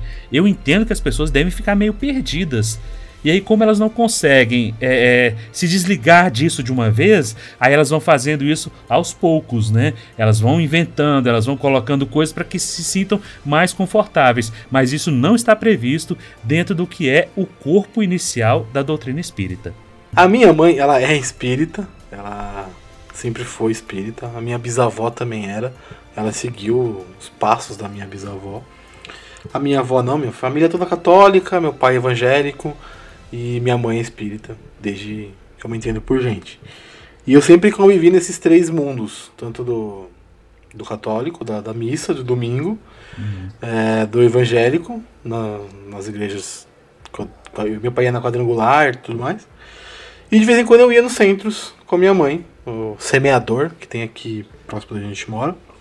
E uma coisa que eu sempre gostei muito de ir no centro era o passe. Uhum. Eu não sei porquê, mas eu sempre gostei de tomar o passe, de sentir aquela aquela sensação. Que sempre foi muito bom. Eu era muito, muito criança, nunca, nunca não, não entendia muito bem o que estava acontecendo. Não entendia muito bem os, os, conceitos, as histórias, enfim. Uhum. Mas e isso, a, acho que, assim, um pouco mais sobre particular, eu acho que essa essa mistureba que eu vivi durante muitos anos me afastou um pouco de religião. Então eu tenho um, um pouco de não receio, mas eu tenho muitas diferenças assim com eu não consigo acreditar totalmente em uma coisa só porque eu ouvi muitos lados quando eu era criança eu nunca tive um lado só eu sempre vi o católico o evangélico daquela jeito do jeito evangélico de ser igreja dízimo pastor gritando uhum. o católico é o, o, padre que você não entende o que ele está falando no centro espírita no semeador que a gente ia quando eu era muito criança eu vi, era muito palestra para mim. Uhum. Era muita, era sempre uma palestra, sempre uma aula. E uma criança não tá ligada naquilo, né? Então hoje talvez é o que me atrai mais, não dizendo não indo contra catolicismo nem nem nada. Mas o que me atrai mais é um pouco mais isso de, de ser mais explicativo, ser mais filosófico a parada. Não ser somente uma crença física num, num ser.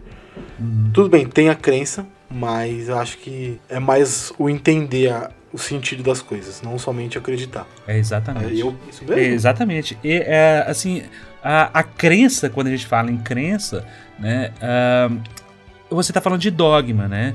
Por exemplo, uhum. você tem o, na Igreja Católica você tem vários dogmas, né? Você tem uh, o dogma de que Jesus é Deus, isso aí não se discute. Você tem o dogma da da Virgem Imaculada, né, que ela foi concebida sem pecado e etc. Isso aí você não discute. E no Espiritismo, tudo se discute.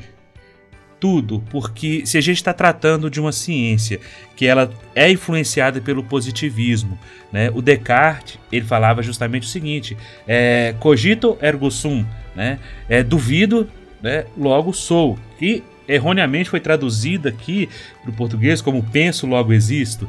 Né? Mas o que Descartes dizia era o seguinte: você tem que duvidar de tudo. Você não pode confiar nem nos seus sentidos, porque os seus sentidos vão te enganar. Então, o espírita que acredita em tudo, ele é o primeiro a ser enganado. Porque o que Kardec fazia era justamente isso. Ele testava várias mensagens e ele desenvolveu um método muito interessante. Como ciência, lógico, você tinha que ter um método que ele chamou de controle universal do ensino dos espíritos, que era justamente o que? Uh, várias mensagens deveriam chegar de vários cantos do mundo ou das, das, regiões, vindas por médiums, por intermediários, né, que recebiam essas mensagens dos espíritos.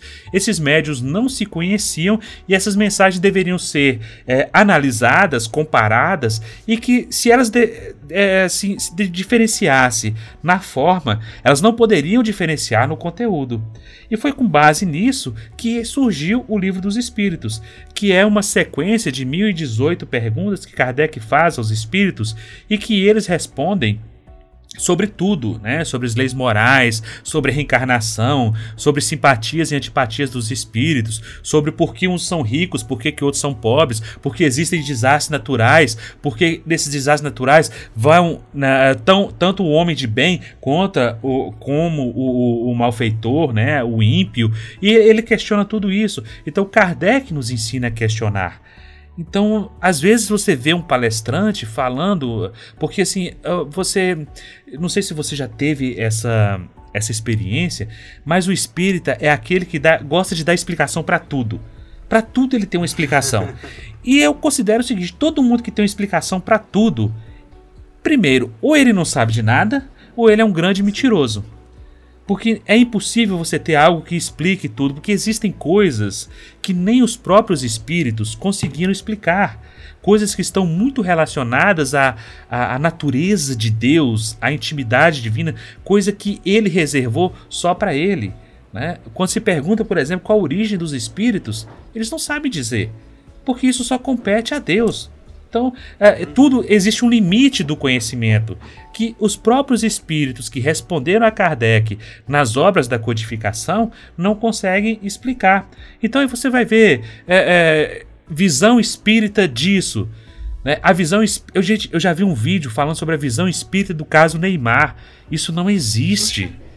Isso é uma falácia, isso é um absurdo, porque simplesmente a pessoa pega uma opinião própria e diz que é uma visão do espiritismo, quando na verdade não é. Então a gente precisa ter muito cuidado com isso, porque espiritismo é lógica, espiritismo é razão, espiritismo é fé raciocinada, a ponto de Kardec dizer que a fé raciocinada somente é aquela capaz de enfrentar a razão face a face em todas as épocas da humanidade. Kardec foi tão genial, e não é nenhum absurdo eu dizer isso, que ele disse o seguinte: olha, quando a ciência provar que em determinado ponto o espiritismo está errado, abandone esse ponto e siga a ciência, a ciência material. E aí você começa a discutir um monte de coisa, né? Sem sentido, se deve ou se não deve, se é ou se não é. E você começa a inventar um monte de coisa. Se existe vida em Marte, se não existe vida em Marte.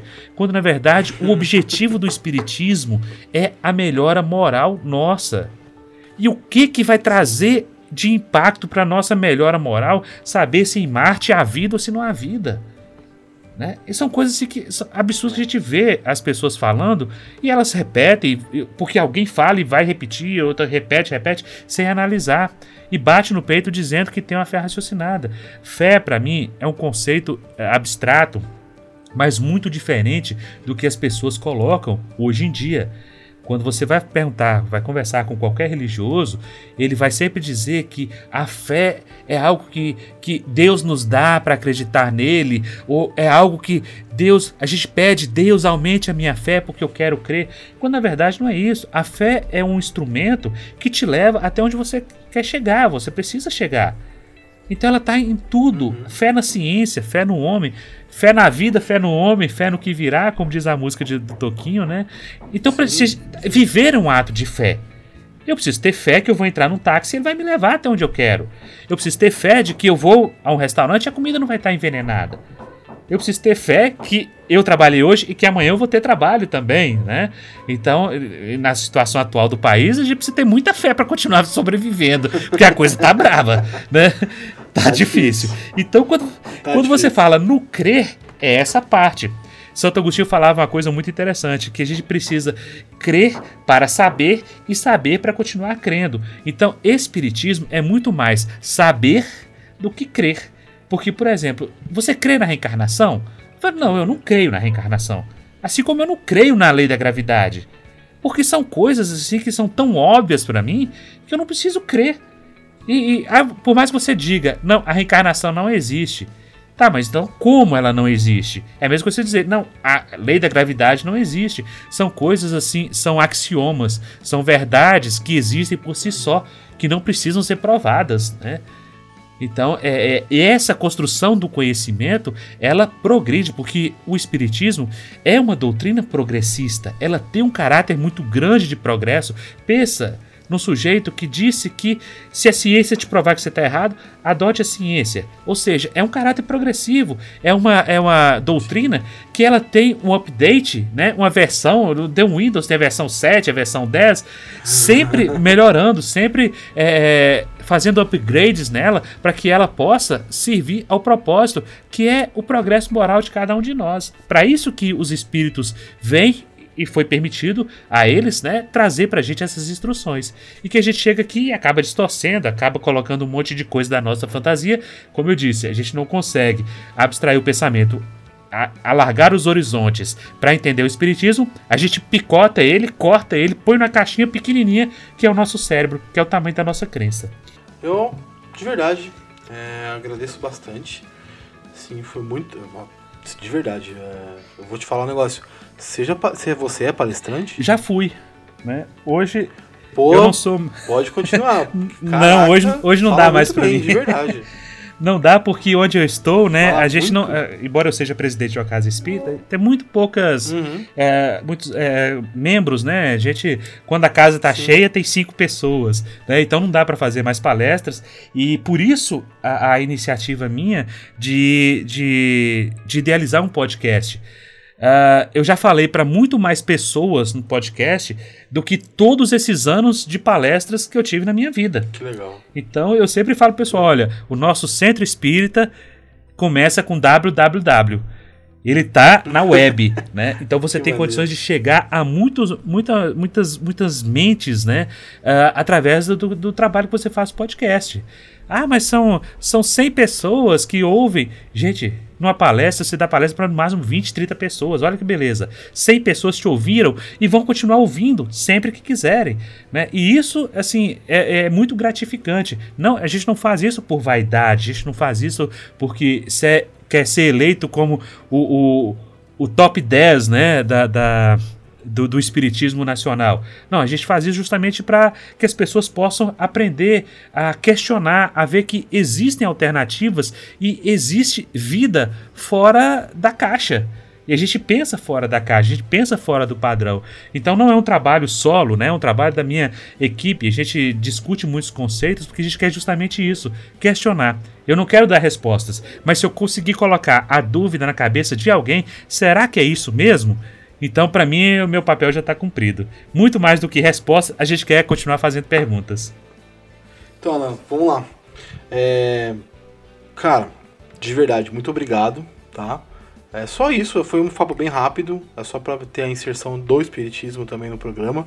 O espiritismo também está participando. Tem uma pessoa que conheça a fundo como você conhece, eu achei excelente. Citações de Allan Kardec meu, maravilhosas, antigonas, de cabeça. Então eu fico muito feliz que você participou. É. É, agradeço. E quiser deixar algum recado, alguma rede social, Fica à vontade. Eu que agradeço, agradeço imensamente a, a, oportunidade, né? Espero sucesso aí com a empreitada de vocês. É um trabalho muito interessante.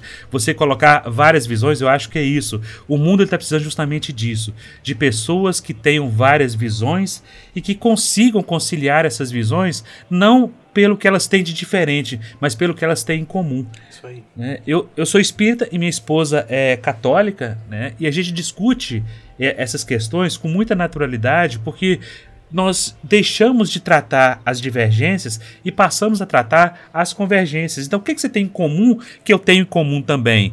Ah, é isso. Então, vamos discutir sobre isso? Então, você consegue conciliar. Eu acho que é isso que a gente precisa caminhar. O mundo hoje, principalmente a nossa nação, o nosso país, ele precisa exatamente de pessoas que conversem. Uhum. Porque não está ninguém querendo conversar. Está todo mundo querendo impor o seu ponto de vista.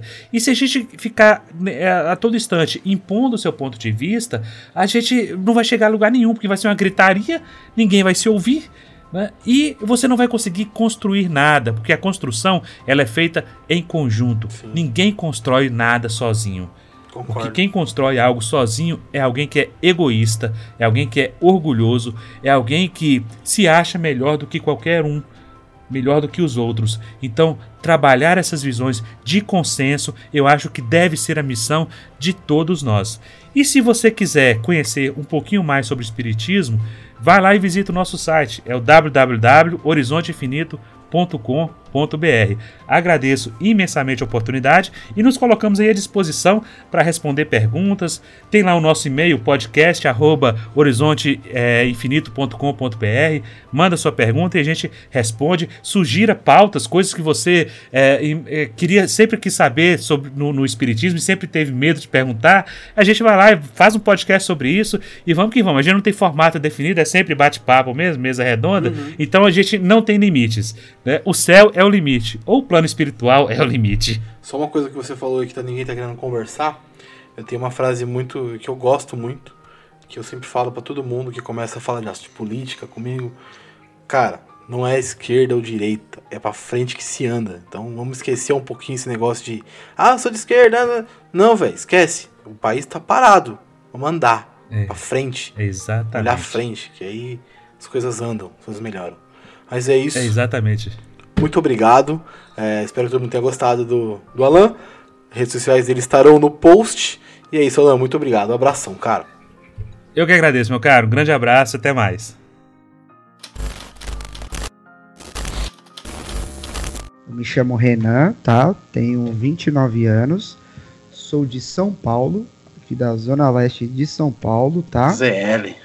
Isso, a famosa ZL. Moro do lado do estádio do Corinthians.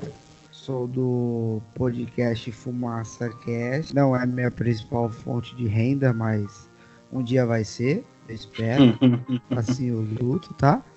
E, bom, eu sou candomblessista, e Sim. assim, não sou não sou iniciado, é, raspado, né? Como é a forma da iniciação para uhum. se tornar um Yahoo, porque aí é um assunto muito longo que eu posso explicar se você quiser como funciona direitinho. E assim, já sou candomblessista desde 2015 e que eu acompanho. Hoje em dia não estou indo tão frequentemente porque por falta de tempo mesmo, que eu tô com uma criança pequena em casa, a esposa tá uhum. grávida de novo mas e, é algo que realmente consome um certo tempo, né? Se você fosse dedicar completamente para isso, mas também é, digamos que não é, não tem que estar tá lá religiosamente toda semana, não é algo que seja tão cobrado, exceto em épocas especiais do ano, tá? Então é e é basicamente isso. Candomblessista desde 2015. Uhum. Foi quando tudo começou e eu fui chamado, né? Porque no candomblé dizem que é ou pelo amor ou pela dor, né? Você é chamado. Bom, e é isso, cara. Basicamente é isso. Tá. E assim, só para entender, dar um conceito geral, o que, que é o candomblé? Qual é o conceito da religião? Vamos lá, o candomblé é o culto a divindades da natureza, tá? Uhum. Ele, nós cultuamos os orixás, que são divindades da natureza, segundo as tradições Lagos. E nisso daí ele se divide em, em algumas nações, né? Que é separado aqui no Brasil. As principais é Angola, Jeje e Queto. Aqui eu frequento é a nação Queto. Uhum. Tá bom? E é basicamente isso. É o culto aos orixás, que são forças da natureza, divindades da natureza. Você como um, como é que fala, candomblessista, é isso? Isso mesmo. Tá. Tem alguma dificuldade de assumir isso em, em, em rodas? Às vezes as pessoas torcem um, um pouco a cara. Tem essa pegada meio de preconceito? Cara, é... existe, existe. Se eu falar que não é um pouco complicado, porque existe ainda hoje, né? É, uhum. Mas eu sinto que comigo eu nunca sofri preconceito. Exceto assim, minha esposa que é evangélica, ela torce o nariz, mas respeita, né? É, uhum. Digamos assim, aqui dentro de casa é cada um no seu quarto. É, eu converso com ela sobre, ela conversa comigo sobre, mas assim, respeitando o espaço um do outro, tá? Uhum. No começo todo mundo é contra, tá bom? Todo mundo é contra, fala que você é maluco, que pra que, que você tá fazendo uma coisa dessa. Só que assim, é, eu consegui encontrar o que eu buscava dentro do candomblé, que é autoconhecimento e paz de espírito. Me fez muito bem, me faz muito bem e eu sigo firme podendo ajudar quem eu puder. No Natal, essa época do ano, Natal, Ano Novo, é comemorado da forma cristã, digamos assim? Ou não? Não, não. Não, no candomblé oficialmente não. Existem histórias, tá? Que isso vem de, de pesquisas minhas, porque eu sou muito curioso, né? Uhum. Existem histórias até. Tem um, um, um, cara, que ele é até um artista conhecido, que se chama Altair Veloso, que ele conta uma história em forma de musical, uma apresentação musical, sobre o Alabê de Jerusalém que conta, é, retrata a história de uma, de um, de um, como é que eu posso dizer, uma pessoa que viveu na época de Jesus Cristo e que era da África e que naquela época e durante a vida de Jesus Cristo os orixás já existiam, os orixás já estavam lá e, e estiveram presentes por toda a passagem da vida de Jesus Cristo. É uma coisa que até é muito legal de se ver. Eu vou até pegar o link desse musical, desse vídeo, que é uma coisa muito interessante para quem quiser conhecer um pouco da, da história da nossa cultura e explica de uma forma muito legal de se entender a participação dos orixás na vida de, de Jesus Cristo. Eu vou mandar depois, eu vou pegar depois eu mando para você. Mas é, até onde eu sei não existe uma comemoração assim de forma cristã para candomblecistas no Natal. Mas existe algum tipo de comemoração nessa época do ano? Então, em dezembro comemora-se as festas para Iemanjá, né? Uhum. Que é a das águas, né? Da, da, a nossa grande mãe, a mãe Iemanjá, que no, uhum. no sincretismo religioso cristão pode ser considerado como Nossa Senhora, né? E comemora-se durante todo o mês de dezembro é feito festas para ela. Assim como os outros meses também são feitos pra, para os outros orixás. Então tem um orixá para cada mês, é isso? Só para entender. Isso, basicamente ah, isso. Basicamente isso. E no sincretismo cristão, é, cada orixá representa um santo católico. Ah, Isso é bem interessante. Por exemplo, é, é, Yansan é Santa Bárbara, Ogum é conhecido como São Jorge, acho que é o mais conhecido de todos, né? Uhum. E o próprio Oxalá é relativizado à figura de Jesus Cristo, né? Comparado a Jesus Cristo na história. Uhum. E é bem interessante. Eu acho legal, que eu, como assim, eu gosto de, de estudar um pouco de tudo, de conhecer um pouco de tudo. Eu acho bem interessante essa ligação entre a, as religiões, porque assim, na verdade, é, essa ligação se dá ao fato de que antigamente, se deu ao fato de que antigamente os negros não podiam cultuar os orixás, principalmente quando eles vieram para o Brasil como escravos. Então o que, que eles fizeram? Eles secretismo e colocaram os santos católicos como sendo a representação dos orixás para que eles pudessem cultuar sem ser atrapalhados, né? e uhum. mas como se fossem os santos, entendeu? Cultuando ao orixá. Isso é uma história bem interessante que realmente aconteceu. Então eles fizeram um espelho dos santos nos orixás para poder cultuar os orixás, mas Isso, usando os santos nessa época do ano. Você falou que é cultuado em Iemanjá e eu, eu, eu conheço um pouco porque a gente vê, vai na praia, o pessoal tá lá colocando barquinho e tal. Mas quais são os ritos de forma geral, assim, nessa época do ano? É só o barquinho, só pular sete ondas ou tem mais do que isso? ah, na verdade, isso daí eu já não, não pode contar, né? A forma não. que se dá as festas, que é feito, não pode. É, então, esse é o, é o, é o ponto do candomblé. Muita coisa é. Não é como, por exemplo, no cristianismo que existe a Bíblia, que é algo passado através da escrita. O candomblé, ele é é, os seus rituais é através do, da vivência e do canto, né? O, os uhum. cantos entoados no, no candomblé, eles contam histórias de passagens, que é o que a gente chama de itãs, né? Conforme as tradições da Nagu, que são as tradições da, de toda aquela região da África, de todos os povos da África, e dependendo da região tem sua linguagem própria, sua forma de cantar, o próprio forma que é tocado o atabaque é, representa é, é toda uma, uma, uma religião em volta de vivência. Você uhum. tem que estar uhum. tá lá, você escuta, você repete e você aprende e você passa pro próximo mais pra frente. Entendi. entendi. Vocês não, não, não passam sem estar tá lá, vocês passam somente no local. É isso, só pra, só pra entender. Isso. Ah, entendi. Então tá. Isso, então, por exemplo, justamente. a gente conversando aqui, você não vai me falar como é que são os ritos lá, como funciona um encontro de candomblista, mas no, lá no local você me explicaria? Isso, você indo lá, você pode ver como isso aí teria que ver, aí você vê como é que é, entendeu? ver como tudo funciona. Você sente a energia que passa dentro do local, entendeu? É muito bom, cara. É muito bom. Isso é mais por uma proteção aos ritos ou é uma é da cultura mesmo?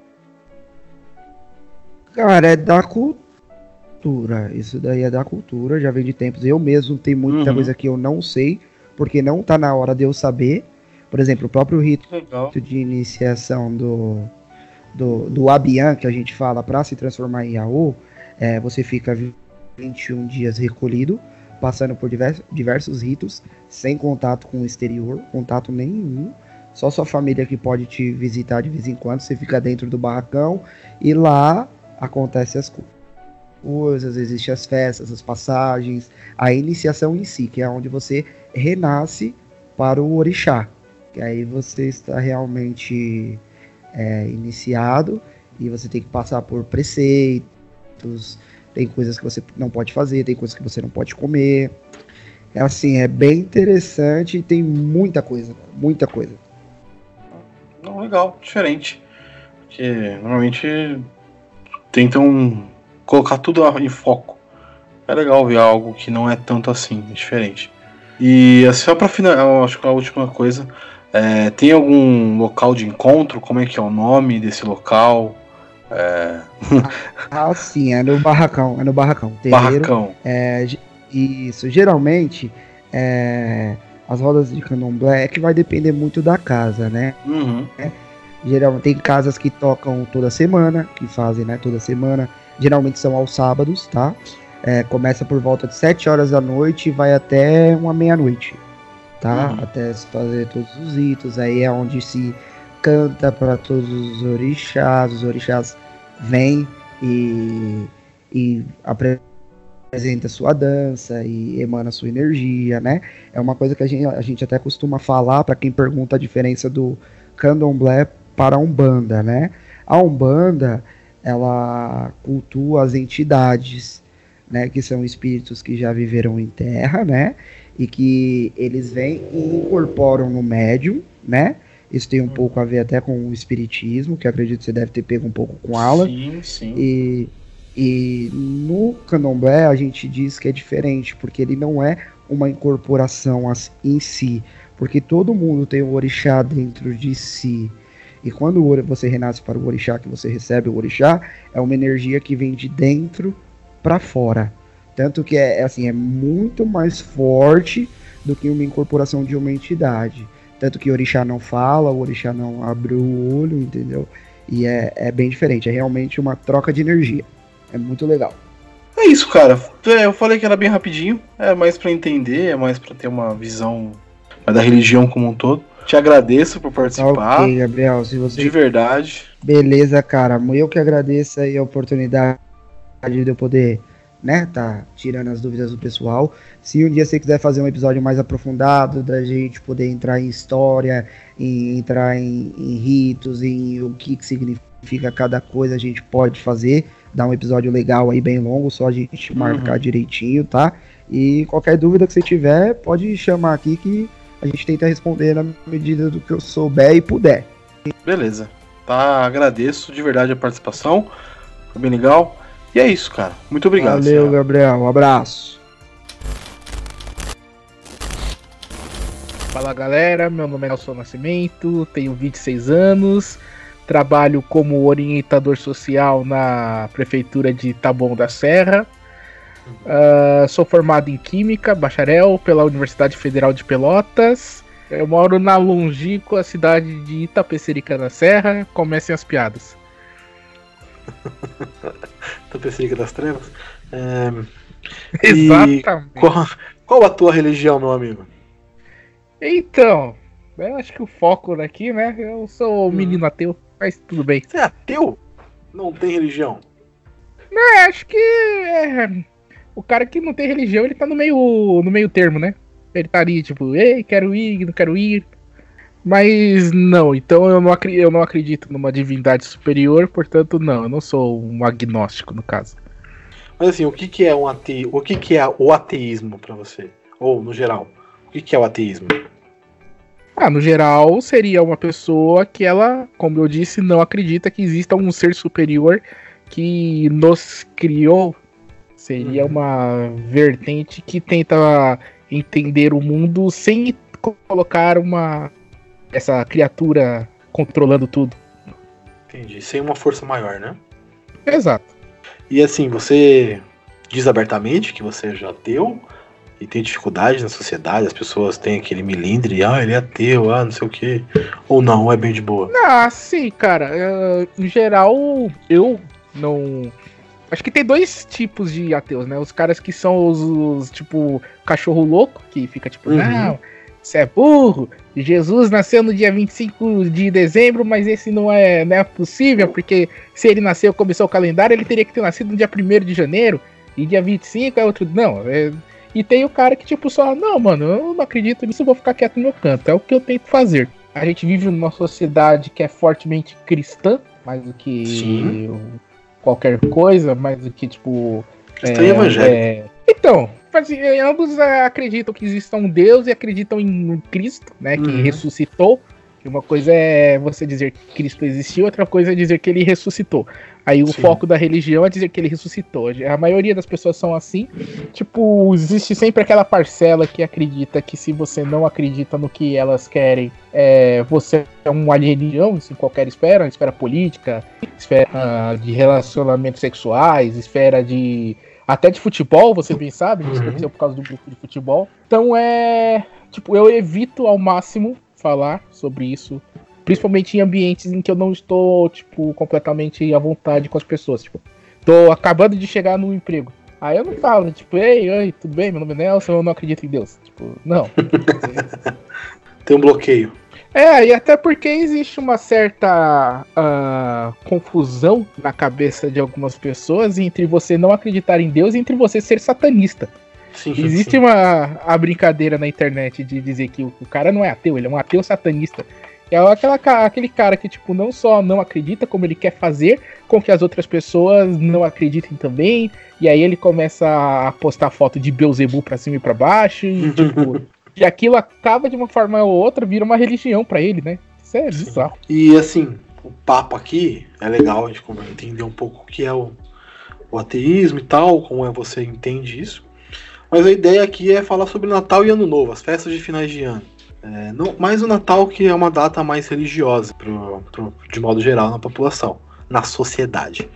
Então, para você, assim, na sua, com a sua crença, com as suas ideias, com seus ideais, você comemora o Natal da forma tradicional, que as pessoas. Não tradicional, mas da forma mais comemorada no nosso país, como a gente falou já que é majoritariamente cristão? Sim, sim. Uh, dia 24 a gente se reúne, come bastante, dia, dia 25 todo mundo se abraça.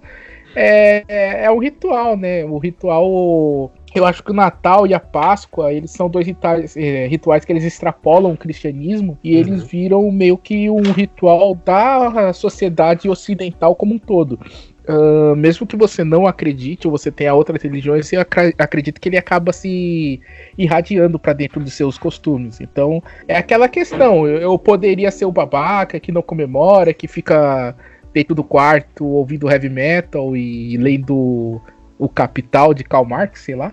Mas. Ou então socializa, aceita que isso é um ritual, faz parte do calendário que a gente vive. Uh, você.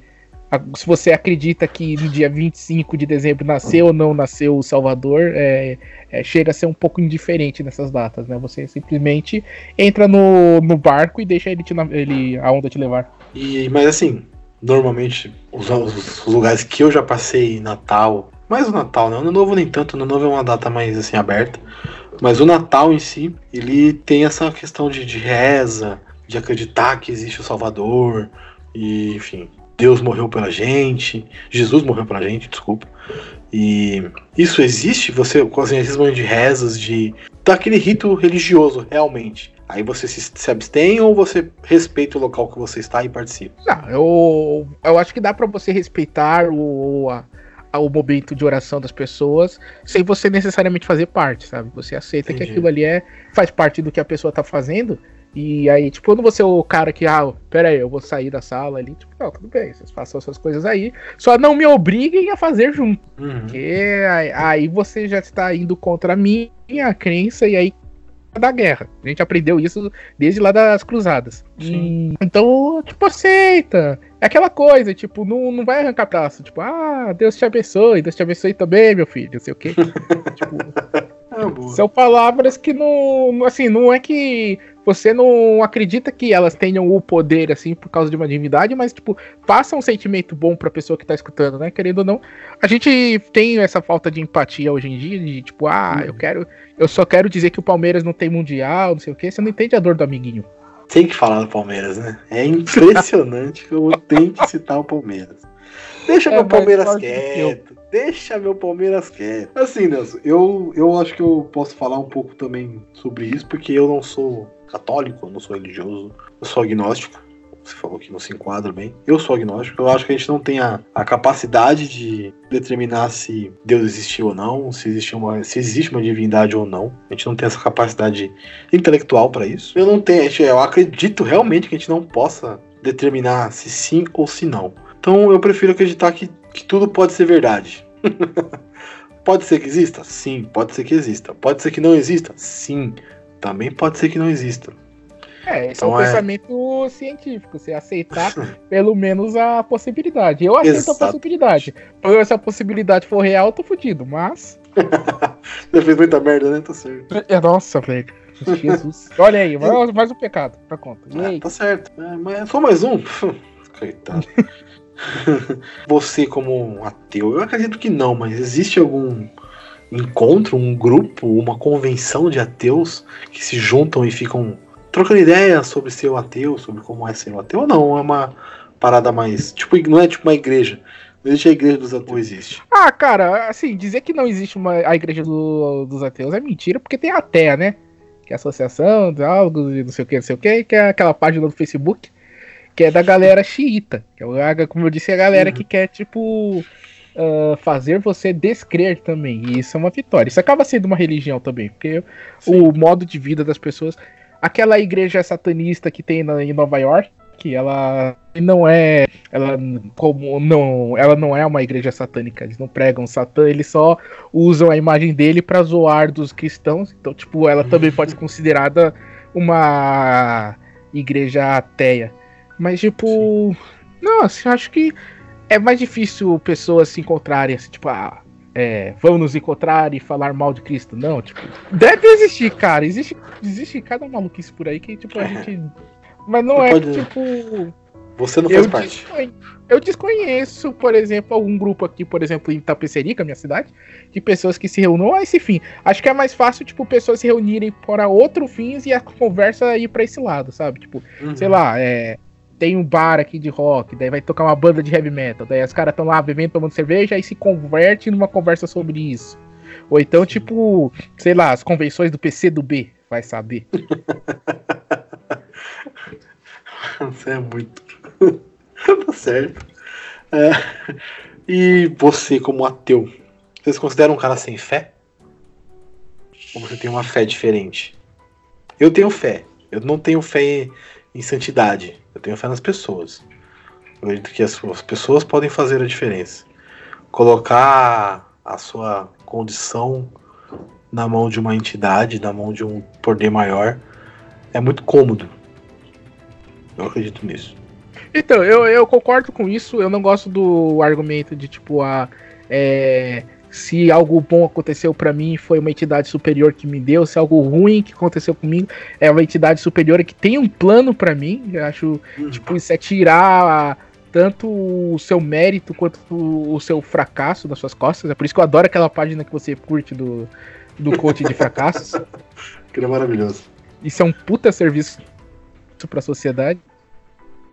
Agora, quando a gente fala de fé, eu penso em uma coisa que, tipo, a fé não pode ser racional, certo? Aí eu não quero dizer que quem tem fé é burro. Não. O que eu quero dizer é quem tem fé não consegue explicar a fé que tem. Porque ela não precisa Sim. ser explicada. Ela é um sentimento, certo? Uhum. Uh, então, tipo, em certas coisas você, quando você tem fé, quer dizer que você acredita cegamente nisso. É, nos videogames tem o um termo que é o salto de fé, que é quando ele, um jogo foi mal feito, você não consegue enxergar a beira do salto que você tem que dar. Você pula e espera que dê certo e você sobreviva à queda. A fé é isso, é você vai, tipo, vai embora. Uh, eu não me considero uma pessoa que consiga viver a vida desse jeito. Uh, eu tenho fé nas pessoas, tipo, eu acredito que as pessoas vão fazer a coisa certa. Acredito. Mas eu sempre tenho aquele pensamento de tipo, mas pode ser que essa pessoa vá me fuder depois. Então, tipo, uhum. É, vira aquela questão de vou te conhecer primeiro, vou saber quem você é, daí saber o que, que eu posso fazer com você, o que, que eu não posso fazer com você. Tem pessoas que, tipo, eu não confio nem um pouco, e tem pessoas que eu confio 100%, mas são pessoas que eu já tive uma vivência para isso com elas. Agora, ah, eu acredito, eu tenho fé que a humanidade vai vai evoluir e nós vamos alcançar o nível que nós estamos em Star Trek, por exemplo. Não, existe essa possibilidade? Existe. Mas pode ser que a gente esteja morando na Matrix, pode ser que a gente esteja caminhando para o futuro dos Jogos Vorazes, pode ser, são possibilidades. Mano, é basicamente isso. É, é mais para entender um pouquinho e falar sobre parada de Natal, Ano Novo. Ano Novo tem alguma coisa ou é no padrãozão? Não, é padrãozão, como eu disse. Você entra na brincadeira, né? Tipo, ah, hum. é, tem que se vestir de branco. Aí eu não. Geralmente eu não tinha eu nem tinha isso. Mas, tipo, ah, ano passado eu, eu fui e me vesti de branco. Ah, tem que pular sete ondas. Por que, que tem que pular sete ondas? Tipo, tem que pular sete ondas porque tem que pular, porra. As pessoas pulam. Eu sou você é o diferentão, você é o chatão, assim, tipo, ah, tem que fazer um pedido. Não, aí também não. Aí eu não. Aí, aí é demais, tem né? limites. Né? Exato. Aquele negócio lá de comer a romã também, tipo, porra. Eu nunca vi uma romã na vida, eu acho. Eu não lembro. É tipo uma maçã, não é? É. é não é então. é muito boa, não. Eu não gosto muito, não. Olha aí, se a, se a, fruta é ruim, por que, que eu vou comer a semente, velho? Ó, oh, mas aí, hum. aí sou eu fazendo preconceito com a fé dos outros. Desculpa aí, galera. Era isso. É, pode, você pode se, se despedir, dizendo onde o pessoal pode te encontrar, se você quiser rede social, tá podcast, vídeo no YouTube, trabalho, região, onde quiser. Então, galera, eu estou quase que semanalmente no Taberna do Banco. quase que semanalmente. Não dá para dizer que é semanalmente, não dá para dizer que não é semanalmente, porque às vezes calha de sair semanalmente e depois a gente fica tipo um mês sem postar nada. Mas é, a gente tá por lá. É um não tem nada a ver com bebida ainda, a gente não gravou sobre bebidas, mas tipo, é um podcast que a gente fala sobre quase tudo. A gente fala desde assuntos mais políticos quanto assuntos mais nerds. E a, a, ideia é realmente ser essa maluquice. Uh, então sigam a gente no Instagram. A gente tem um Instagram com esse nome, Taverna do Manco, e no Spotify. Acho que por aí tá bom. Não quer passar o seu Instagram? Ah, cara, é, é, eu não lembro qual é o meu Instagram. Uh, espera aí, deixa eu descobrir qual é o meu Instagram. Não, eu marco na. O Instagram do Nelson estará marcado no post, porque ele não sabe qual é o Instagram dele. Mas vai estar lá marcadinho. É isso aí, valeu, cara. Beleza? Curti, Nelson. Muito obrigado pela participação. De boa, muito obrigado, eu, eu espero que tenha conseguido ajudar você nessa empreitada. E se o ouvinte ficou chateado que eu não xinguei ninguém, porque geralmente é é isso que se espera de pessoas como eu, eu peço perdão.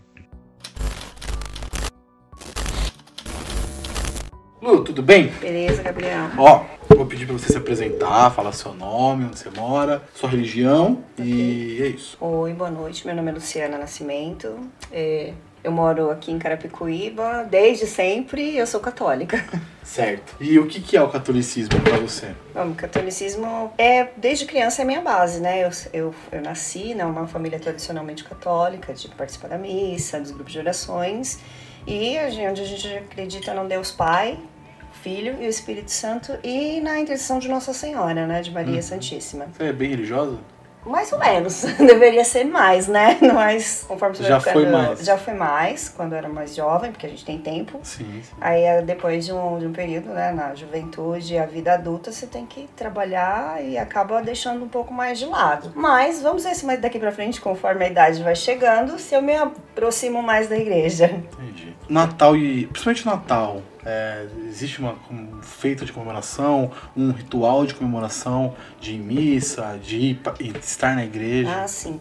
Existe sim, né? A igreja, antes do Natal, nós temos os quatro domingos do advento. Nós comemoramos o Natal no dia 25, que é o nascimento de Jesus, e nos quatro domingos que antecedem, é, nós, nós temos as missas, né? Que cada, cada missa tem um, um tema de espera mesmo, né? Advento quer dizer aquele que vem. Então, durante esses quatro domingos, a gente está à espera de Jesus, à espera da maior festa, que é o nascimento dele no dia 25. Então, a gente não só participa no dia 25, além dos outros domingos, mas com mais ênfase nesses quatro que antecedem o Natal, sim, né? Para ir se preparando para a chegada, novena. E assim vai. Muito legal. Tem também negócio de missa do galo ou não? Isso é uma outra, outra parte da, do catolicismo. A missa do galo é a que comemora no Vaticano, né? Sim. Então, então não dá pra Não comemorar dá nas pra aqui. comunidades. Sim, A mas. gente assiste pela televisão.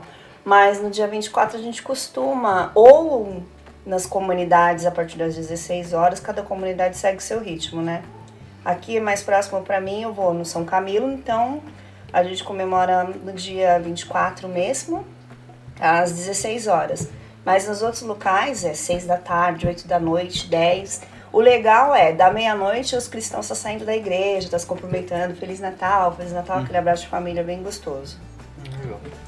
É, você falou que tem encontros, Sim. tem as. Todo domingo tem. E isso é diferente cada domingo, não, é um, não são iguais. São, são, são ritos diferentes a cada domingo. Sim, a, a missa ela baseia em três atos, né? Que é a saudação inicial, os evangelhos e a lei, o evangelho e as leituras e a comunhão, né? Que é o, que é o ato final da Santa Missa. Então, cada domingo é, é uma leitura diferente, é um salmo diferente, é um evangelho diferente, é uma pregação diferente, né? E depois a gente segue os ritos, que os ritos, o rito da, da missa, né? Tem os ritos fixos, né? Até a, a Sagrada Comunhão, são ritos que nós chamamos de fixo. Mas o que vai é, é do momento, né? Da inspiração do sacerdote em trazer a palavra, porque não adianta ele pregar como antigamente, igual eles pregavam em latim, que a gente não Sim. vai entender. Então ele traz o evangelho para uma realidade, ele traz a palavra para a nossa realidade de hoje. É, e o local sagrado? O local sagrado é, É igreja, igreja, é né? igreja, não tem um É onde igreja, fugir, é mas tem uma igreja. específica que você vai, que você acompanha, que você vai todo domingo. Sim. Ou você pode ir em qualquer uma não faz diferença. É, nós somos católicos, eu sou católica apostólica romana, então toda igreja católica apostólica romana eu posso participar. Qualquer bairro aqui, aqui no Carapicuíba, todo bairro tem uma igreja Sim, católica, né? Então é independente, desde que seja católico, apostólico romano, é o nosso templo, é a nossa casa e é onde a gente visita o Santíssimo Sacramento, né? Jesus Cristo vivo para nós. É isso. Lu, é isso. Beleza, é super, nóis. super tranquilinho, rapidão, nem doeu. É, quer deixar alguma coisa na rede social? Alguma coisa que o pessoal pode te achar? É normal, Normal? Não sou tem? normal, não tem Então não, tá gente, bom. eu sou gente Então da é gente. isso. É nóis, É valeu, que é viu, Lu, valeu. de verdade. Imagina.